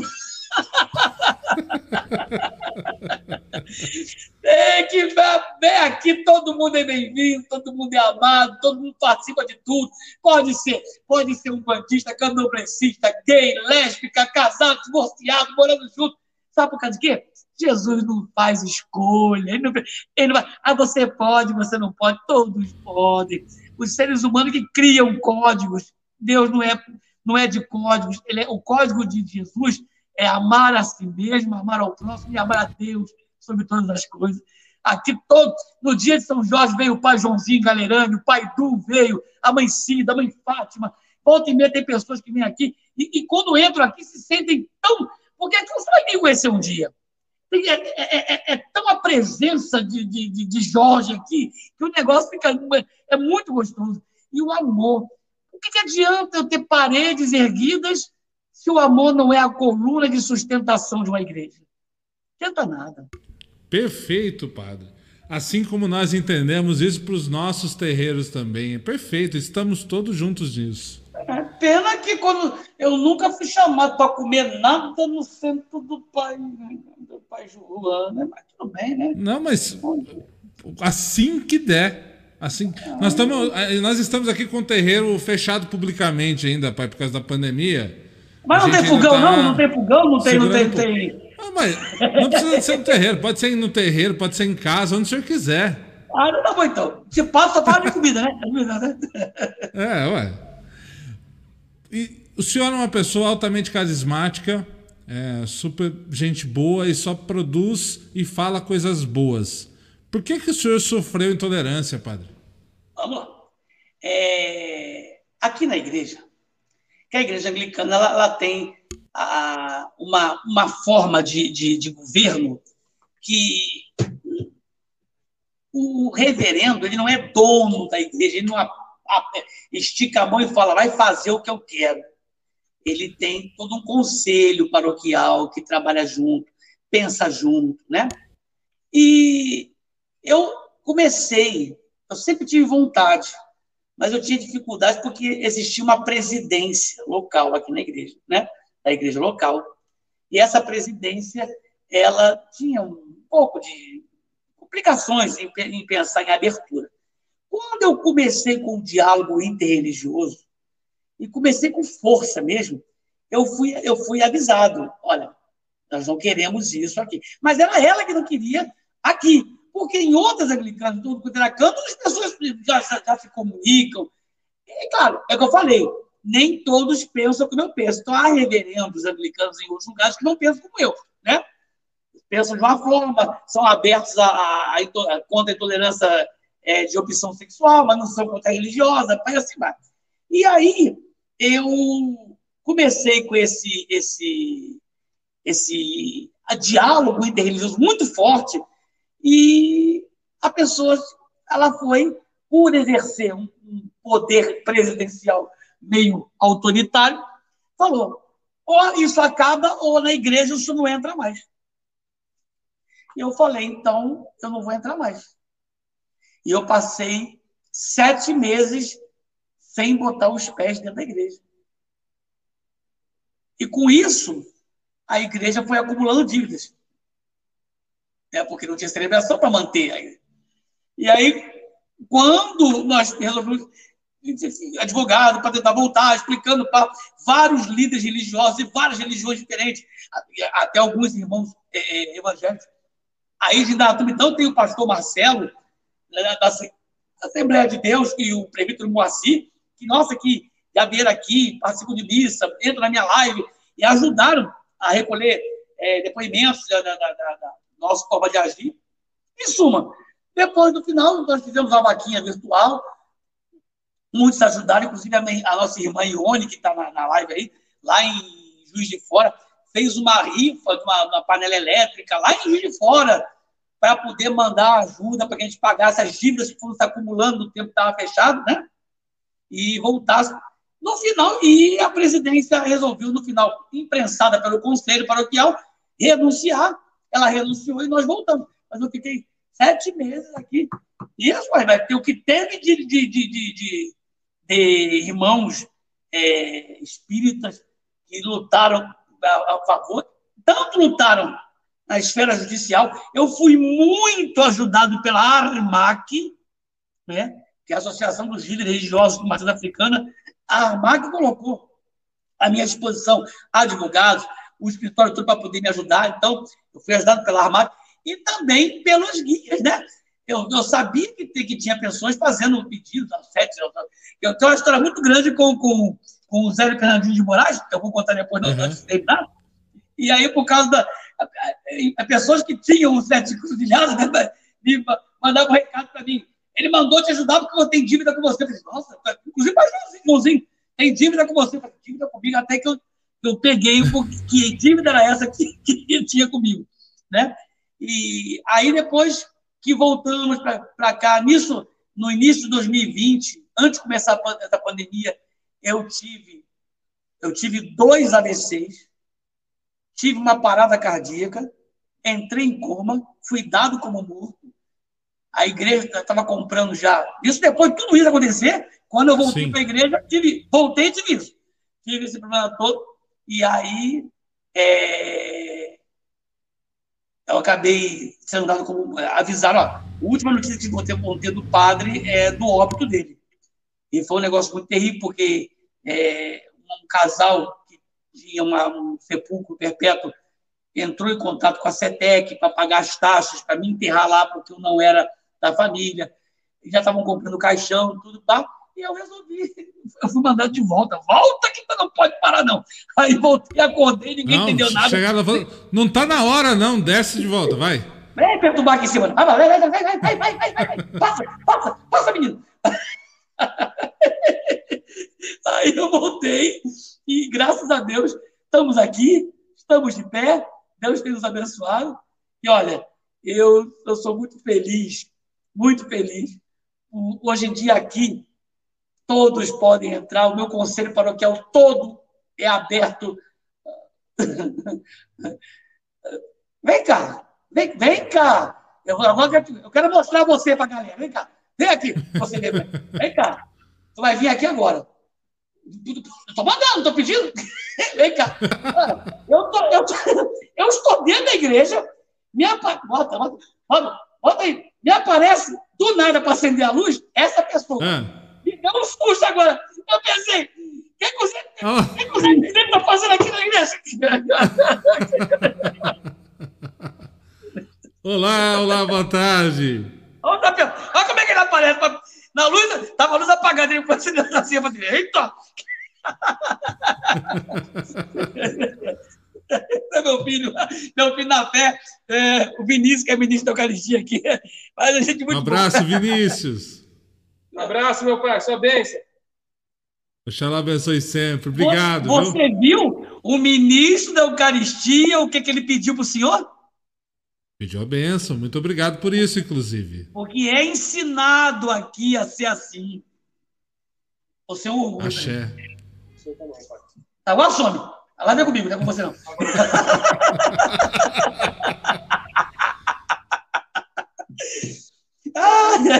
Mas que bom, padre. Assim, eu fico muito feliz que esse episódio tenha passado, né, tenha se resolvido. É muito, claro, sinto muito que o senhor tenha passado por isso, é, mas eu acho que ah, é uma coisa para a gente perceber quanto nós, seres humanos, ainda precisamos nos ajudar, melhorar, nos evoluir. Aqui em Dayatuba, eu não sei se o, senhor, se o senhor ficou sabendo dessa história, nós tivemos um casamento há um tempo atrás, no mosteiro de dois umbandistas, onde participou um pastor, participou um pai de santo e participou um padre. Ah, e a legal. própria comunidade do padre, mesmo que os nossos irmãos umbandistas não fizeram esse casamento dentro da igreja, né, fizeram no saguão ali, a comunidade a, paroquial pediu a saída do padre só porque acolheu esses irmãos. Que isso?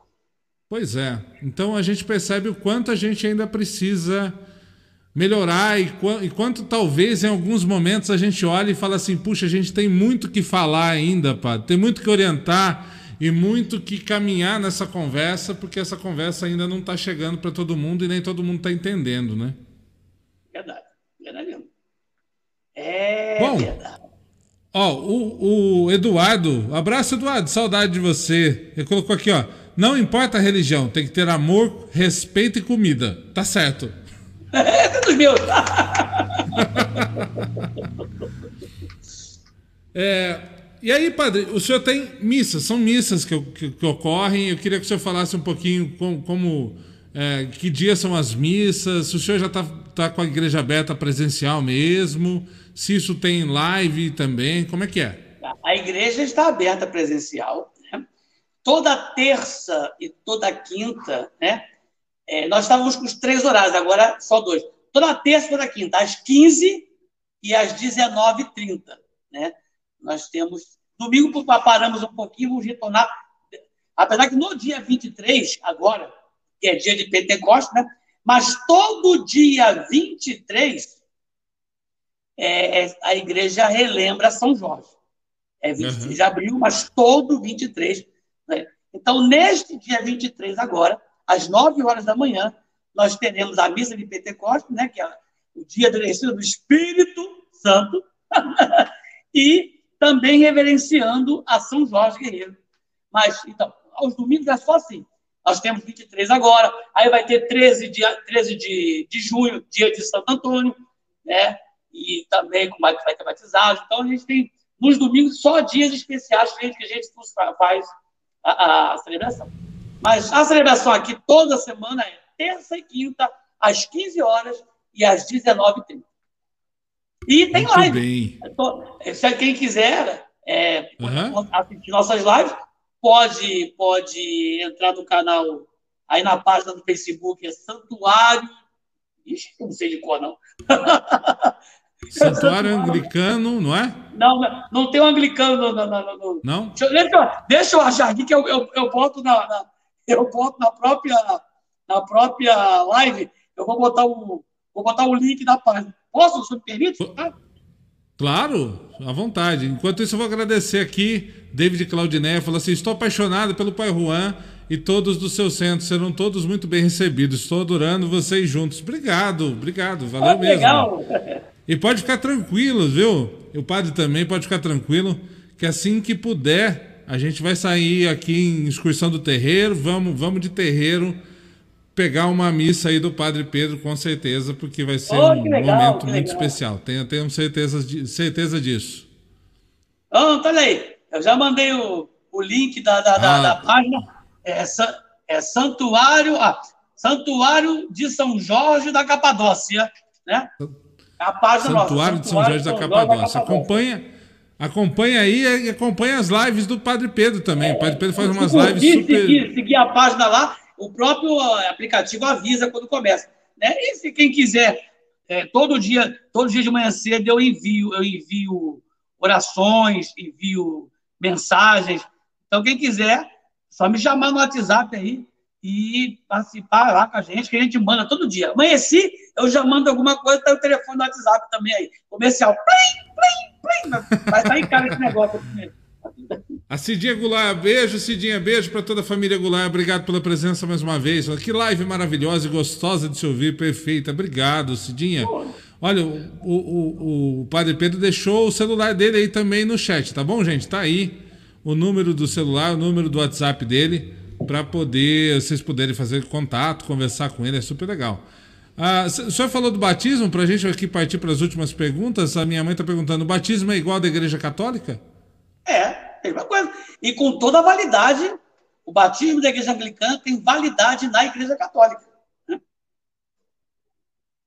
A, e... essa, a história da igreja anglicana, ela, ela, é, ela é traçada com a igreja católica, por exemplo, nos períodos é, de poder, ou aqueles períodos mais negros da igreja, assim, teve essa, essa junção também? Não, no período, nos períodos mais negros da igreja, os anglicanos eram mortos, como bruxos também. Não, sim, mas é, é, não, não, não, não traz esse peso histórico também, né, padre? Não, o único peso que traz é que os anglicanos também sofriam, sofriam uhum. na Inquisição, como sofriam os judeus, como sofriam ciganos, como sofriam os bruxos. Os anglicanos também eram considerados também. Então, muitos foram mortos. Foi uma briga de sangue. Essa briga de sangue veio terminar mesmo é, no tempo do Papa João XXIII, quando veio o Concílio Vaticano II, aí que começou a se ter uma unidade maior. Hoje em dia existe uma boa amizade entre as igrejas, mas a igreja anglicana, é, tanto que existe, sempre existiu uma guerra muito forte na, na, na, Escócia. Lembra que na Escócia grupos protestantes e católicos brigavam na Escócia? Sim, sim. É? Então, então a igreja anglicana é que eram os protestantes. É, o senhor, o senhor coloca na, na frente do nome reverendo padre. Por que reverendo padre? É porque os, os anglicanos eles se, se, chamam de reverendos, né? E, mas como as pessoas não conseguem entender muito o que é reverendo, então uhum. também como padre. Porque padre não é nome, padre é, um, é uma forma carinhosa. Todos nós, tanto os reverendos anglicanos como os padres da Igreja Católica, os ortodoxos, luteranos, eles são presbíteros. A ordem sacerdotal ela é composta de diáconos, presbíteros e episcopos, né, que são os bispos. Essa é a ordem. Em qualquer, em qualquer é, linhagem com viés católico, é diácono, presbítero e depois episcopo. Entendeu? Mas ah, o reverendo, você não sabe, então. Eu sou padre, então continua padre, eu vou ter reverendo padre, heavy padre. Se me, o pessoal me chama de heavy, eu acho lindo, é heavy. Oh, heavy? o heavy tá aí, é meio estranho, o heavy tá é, aí. É, o heavy tá aí, é. é, nós, nós tivemos um caso, pai, é, nessa, nesse último tempo, sobre o, o, o, Paulo Gustavo, não sei se o senhor acompanhou, só quero trazer isso para a discussão para a gente finalizar, que nós tivemos aí alguns discursos de ódio, inclusive. Ah. Daqui a pouquinho, daqui a pouquinho. Olha, nós estamos falando aqui há quase duas horas, nem percebi, nós estamos indo embora aqui, ó. Eu Olha só. Não, claro. O senhor, o, senhor, o senhor tem toda toda a possibilidade de falar mais do que eu, tá? Sou, nosso convidado, a gente quer conhecê-lo mesmo. É, e esse caso do Paulo Gustavo, a gente percebeu, inclusive, alguns irmãos aí é, incitando ali que ele, que ele tinha que ir mesmo embora, porque por conta de pecados e tudo mais. Como que o senhor acompanhou isso, padre? Acompanhei da seguinte forma.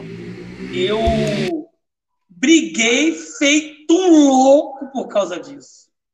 Inclusive, eu gravei uma live é, esculhambando mesmo quem falou uma besteira dessa. Que o Paulo Gustavo ia para o inferno porque era gay e porque era da banda, não sei o quê. Gente, aonde esse povo encontra base para essas coisas?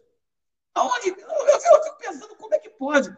E existe ali uma vida que sofrendo, vai ficar alguém que o amava sofrendo. Crianças que eles geraram, não importa a forma que foi gerada a criança, sofrendo. Será que a pessoa não consegue ter um pouco de carinho para entender que existem vidas por trás disso? Agora, por que condenar o inferno alguém só porque é gay? Ah, era ateu. Ele era ateu, o camarada ajudava tanto o Instituto da Irmã Dulce, crianças com câncer ajudou com, com, com, com, com é, é, cilindro de oxigênio. Então, a live que eu fiz, eu quero até achar e colocar o, o, o, link aí, foi arrebentando com essa situação, que eu não aceitei isso. Eu achei uma falta de respeito com a figura, com a, a memória do Paulo Gustavo, com ele doente, depois com a memória dele. O outro que botou assim, ah, ele está colhendo o que ele plantou. Sim, está colhendo o que ele plantou. Lá no céu deve estar tá fazendo Jesus e a anja toda aí, de se escangalhar lá com a dona Hermínia. é. Nós, nós, enquanto religiosos, padre, temos hoje talvez uma das missões, é, talvez muito mais amparadores do que no passado, talvez.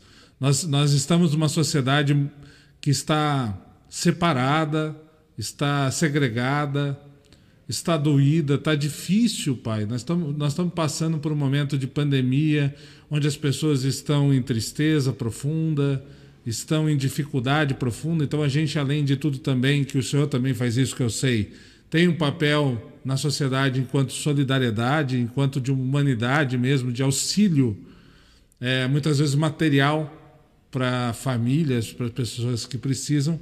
Então eu queria é, conversar com, na verdade, perguntar para o senhor como é que o senhor vê é, isso nesse momento, esse papel de religioso, esse papel de estar à frente é, de, de, uma igreja ou de um terreiro, não importa. Como é que o senhor, como é que o senhor analisa este instante que a gente está passando enquanto sociedade e o nosso papel em relação a isso? É, eu vejo essa, essa situação de pandemia atualmente como um grande momento de aprendizado. De aprendizado. E que muitos não estão aprendendo nada. Alguns falam assim: ah, foi Deus que mandou. Para que, que Deus ia mandar uma doença? Hum, não sei. Ah, foi o diabo que mandou. Nossa, o diabo né? vai fazer a pessoa morrer. Gente, as coisas. A Bíblia fala que não veio até nós provação que não fosse humana mas Deus juntamente envia o consolo ou o escape para que possamos suportar. Como é que a parte de Deus é enviar o escape para gente suportar? E a tentação, a aprovação é humana. Então a gente vê, por que está acontecendo essas coisas? por causa que pessoas, que pessoas é, é, ganância, briga de nações, poluição, essas coisas estão acontecendo aí. É o, o ser humano plantando coisas e o mundo está colhendo inteiro. Agora, o papel do ser humano religioso, nesse momento, ele tem que ser um papel muito. Desde que começou a pandemia, nós nos envolvemos fortemente com, com a ajuda humanitária. No sábado passado, levamos sem almoço para as crianças e a comunidade carente. Já, é só o nosso trabalho aqui com muita dificuldade, mais de 500 cestas distribuídas, a gente vai entregando nas casas. A gente não, não faz propaganda disso, porque não vale a pena. É, quem tem que recompensar é Deus que vê do céu. Mas se as pessoas. Essa situação de, de, de ouvir, emprestar ombro. Nossa. Imagina aí no centro, Senhor, quantas pessoas têm pedido ajuda de, porque estão deprimidas, porque estão com burnout, com crise de ansiedade, com é, é, síndrome do pânico. E, e, e, o pior, nesse momento você não pode fazer quase nada para ajudar ninguém. Eu acho que, que as pessoas falam, eu vejo irmãos evangélicos falando assim: ah, Satanás está conseguindo o plano dele, quer fechar as igrejas para que as igrejas não preguem o evangelho. Tá. Então, Satanás também está contra a Umbanda, está contra o candomblé, tá... Satanás está contra todo mundo. Não é só, não é só a igreja que está fechada. São e, todos muito os, mais... os tempos religiosos. E muito o mais pelo contrário, né? Com a gente, na verdade, pai, é uma, é uma briga para calar a boca dos formadores de opinião.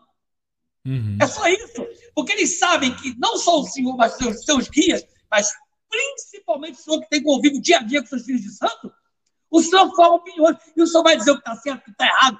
E aí, eu aqui na igreja, tanto no microfone como no dia a dia, é melhor calar a boca de quem pode formar opinião. E é isso que está acontecendo com a gente. Estão calando nossa boca. Mas a gente continua lutando, continua batalhando, continua fazendo nossa parte e vamos continuar pregando a verdade, ajudando quem precisa, fazendo a caridade. No original, a Bíblia fala assim: ó, e ficam para o final a, a fé, a esperança e a caridade. Aí os evangélicos trocaram lá, não é botou amor, né? Mas é fé, esperança e caridade. Essa no original que está. Então, se eu não tiver fé, que as coisas vão mudar e passar fé para as pessoas. Fé, não falou religião. Fé. Se eu não tiver né, esperança de que tudo vai acontecer, né, que a esperança é a última que morre. O problema é quando o cara casa com a mulher e a sogra chama esperança. Todo mundo vai e a sogra fica viva. É, aí é um problema. e, aí, e a caridade. Se não tiver caridade, a caridade, obrigado, meu filho, é aquela beleza, é, é Coca-Cola, é água, café. Não. Olha aí, olha o café chegando. Estou apaixonado por essa igreja. então, o que acontece?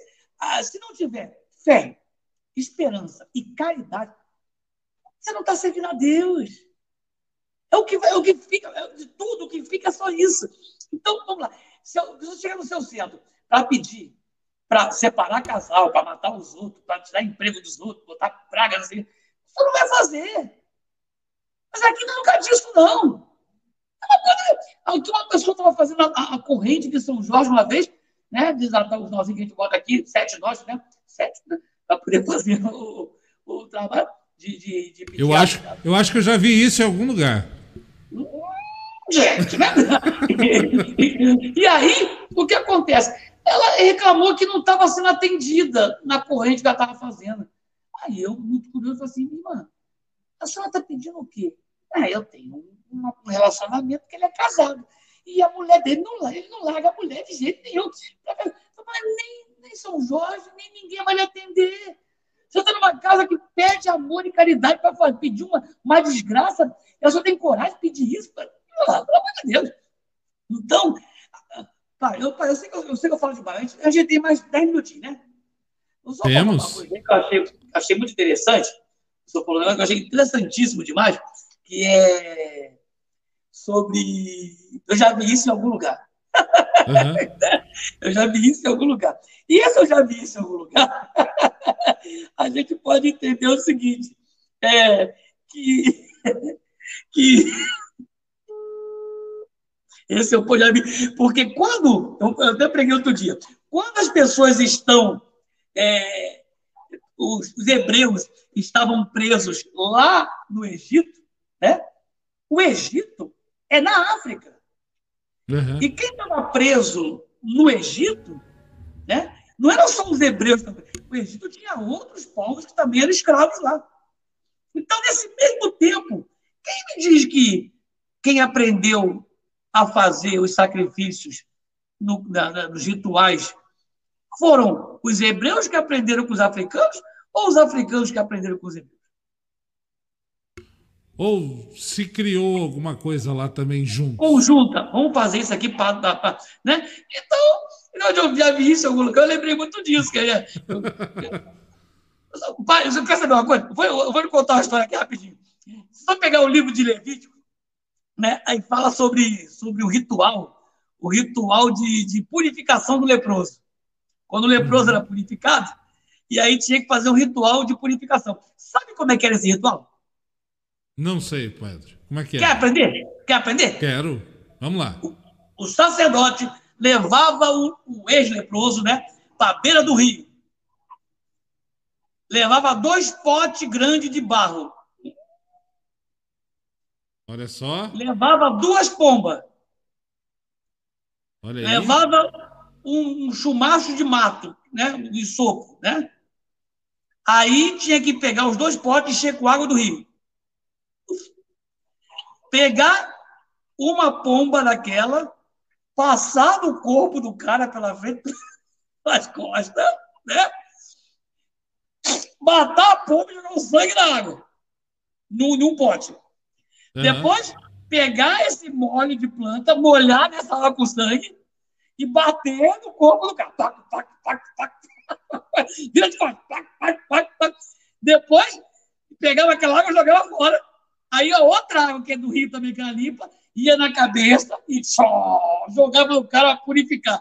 Aí dizia, pronto, já fizemos o ritual de purificação. Eu acho que eu também já vi isso em algum lugar. Algum lugar, algum lugar tem alguma coisa assim, né? Parecida ali. Então, gente. Padre, na, na, na, nas missas que o senhor realiza e na igreja, tem, tem música aí? Muita música. música. Faz parte da, Música, palma, dança. Uau, eu já vi isso em algum lugar também. Tem palma. O senhor sabe que aqui nessa live, no Prosa e Axé, a gente tem uma tradição, né? Não sei se o senhor é, sabe que tem uma tradição aqui. Não sabe? Não, qual é a tradição? A tradição é que todo mundo que passa por aqui, nossos convidados, eles são convidados ah. a rezar pra gente cantando. Então eu vou pedir pro senhor é, pois pedi pro senhor escolher. Uma ah, mas ah, imagina. É, nossa, aqui se, eu também tenho, mas aqui a gente vai, vai embora. Aqui a gente não liga para isso, a gente liga para a fé e o amor que está embutido. Mas nós podemos certo? cantar junto, então? Não, é, eu vou deixar, vou deixar essa honra pro senhor, claro, sem dúvida. Tá, mas, mas, mas que música eu vou cantar, gente? Ó, então, se o, senhor, assim, se o senhor quiser cantar uma cantiga que canta na igreja, um cântico que está aí, algum louvor, se o senhor quiser cantar uma outra música, fica à vontade. Ah, então, é, mas esse, esse é o momento que a gente fala que na Umbanda a gente canta muito, né? Assim, Manda, eu tô aqui pra pensar que mandou cantar. Mandou cantar. No terreiro a gente canta pra caramba aqui, né? Porque é a nossa forma de rezar. Aí. Então, eu vou. Eu vou deixar com o senhor uma cantiga então, um eu vou cantar uma escolha. todo mundo vai, vai querer cantar comigo. Bora lá. Ó. Senhor, fazei-me o instrumento de vossa paz. Onde houver ódio, que eu leve o amor. Onde houver ofensa, que eu leve o perdão Onde houver discórdias, que eu leve a união. Onde houver dúvidas, que eu leve a fé. Onde houver erro, que eu leve a verdade. Onde houver desespero, que eu leve a esperança, onde houver tristeza, que eu leve alegria, onde houver trevas, que eu leve a luz. Ó Mestre, fazei que eu procure mais consolar que ser consolado, compreender que ser compreendido, amar que ser amado, pois é dando que se recebe, é perdoando que se é perdoado, e é morrendo que se vive para a vida eterna. Cumpri a missão. Que, que, linda escolha, padre. Muito obrigado. Muito obrigado. E ó, o senhor falou que o senhor canta mal. É mentira isso aí. O senhor não canta mal, não. O senhor canta muito bem, por sinal. Ah, não, vem, não. Tem, tem um pedido aqui. Eu vou, eu, vou, eu vou cometer uma heresia aqui de pedir, que eu fiquei até ah. curioso agora. A, a Claudinella falou assim: canta o louvor de São Jorge. Ah, tá bom. Ô, Vinícius, Vinícius, por favor, liga a caixa lá. A gente vai cantar o louvor de São Jorge junto com o povo aqui. Eita, Aê! Muito bem. Ó, o pessoal tá falando aqui que foi uma linda escolha. É, que foi, foi maravilhoso. Muito Obrigado, bem. Obrigado, meu filho. Deus abençoe.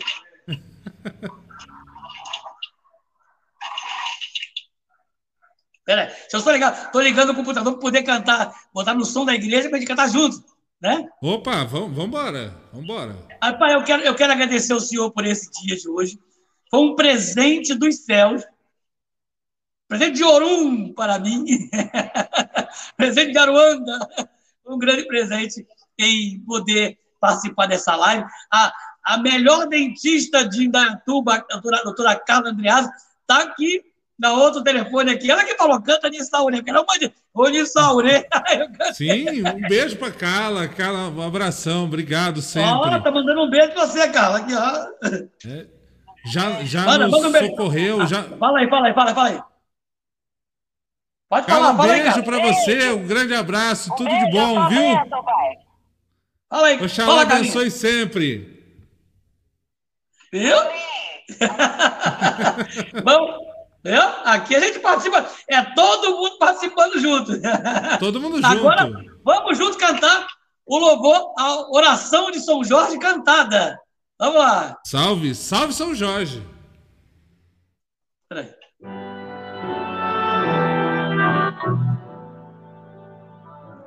Ó São Jorge, meu santo guerreiro, invencível na fé em Deus, que trazei em vosso rosto a esperança, a confiança, abre os meus caminhos.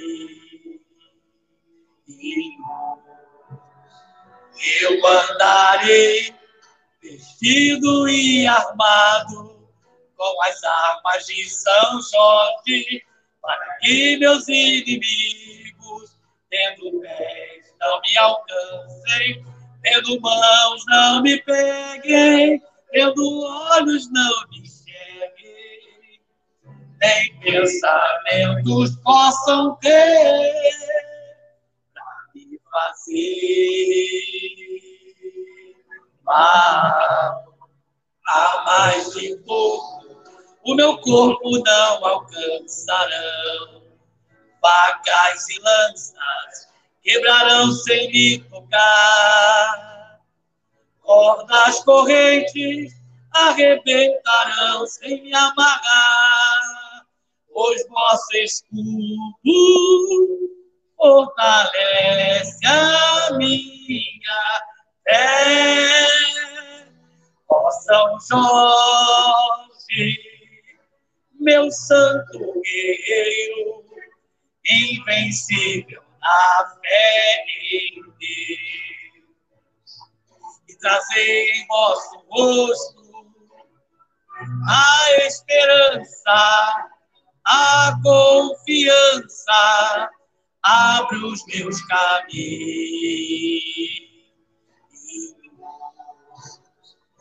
Eu andarei vestido e armado com as armas de São Jorge, para que meus inimigos, tendo pés, não me alcancem, tendo mãos, não me peguem, tendo olhos, não me enxerguem. Nem mesmo. Outro já! Possam ver,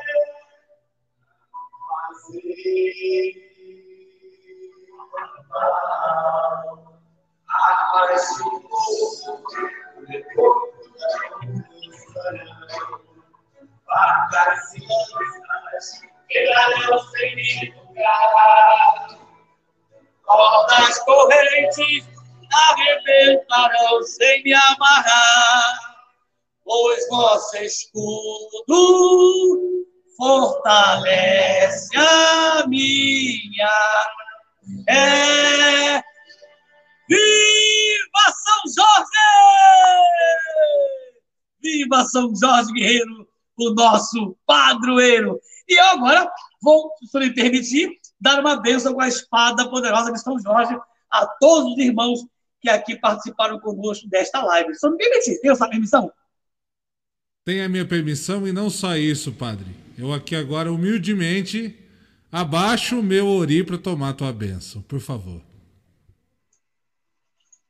que o São Jorge, nosso querido e glorioso protetor, que os nossos irmãos da Umbanda e Candomblé lembram como Ogum, mas sabendo que são pessoas distintas, mas com força de guerra e de batalha. Que neste momento, Senhor São Jorge, eu vos peço a vossa bênção poderosa sobre a vida do Pai Juan, de todos os irmãos que participam conosco desta live e os que vão consecutivamente assistir posteriormente. Eu peço agora a proteção contra mal olhado, contra inveja, contra síndrome do pânico, depressão, toda ação mental que possa colocar esta pessoa em tristeza, em preocupação.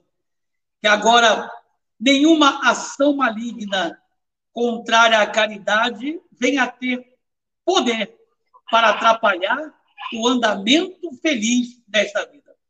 Neste momento, eu coloco sobre a tela deste celular a espada gloriosa de São Jorge, pedindo a Deus, nosso Senhor, que proteja, que guarde e que defenda, tanto pela frente como pela retaguarda a vida dos filhos de Deus e todos aqueles que participam deste momento, desta oração. Todos os amados filhos do Senhor sejam abençoados. Em nome do Pai, do Filho e do Espírito Santo, na força e fé de São Jorge da Capadócia. Amém! Amém! Axé! e tudo amém, mais axé, axé e amém. Namastê para todos nós. Padre, muito, muito obrigado por essa live, muito obrigado por estar com a gente, obrigado pelos ensinamentos, obrigado pelo seu axé dado para nós nessa tarde, viu? É, eu desejo profundamente que os nossos orixás também continuem abençoando a sua vida e que assim continue proporcionando essa possibilidade de continuar na sua missão de fé, de força e de cuidado com o seu povo e com o seu rebanho.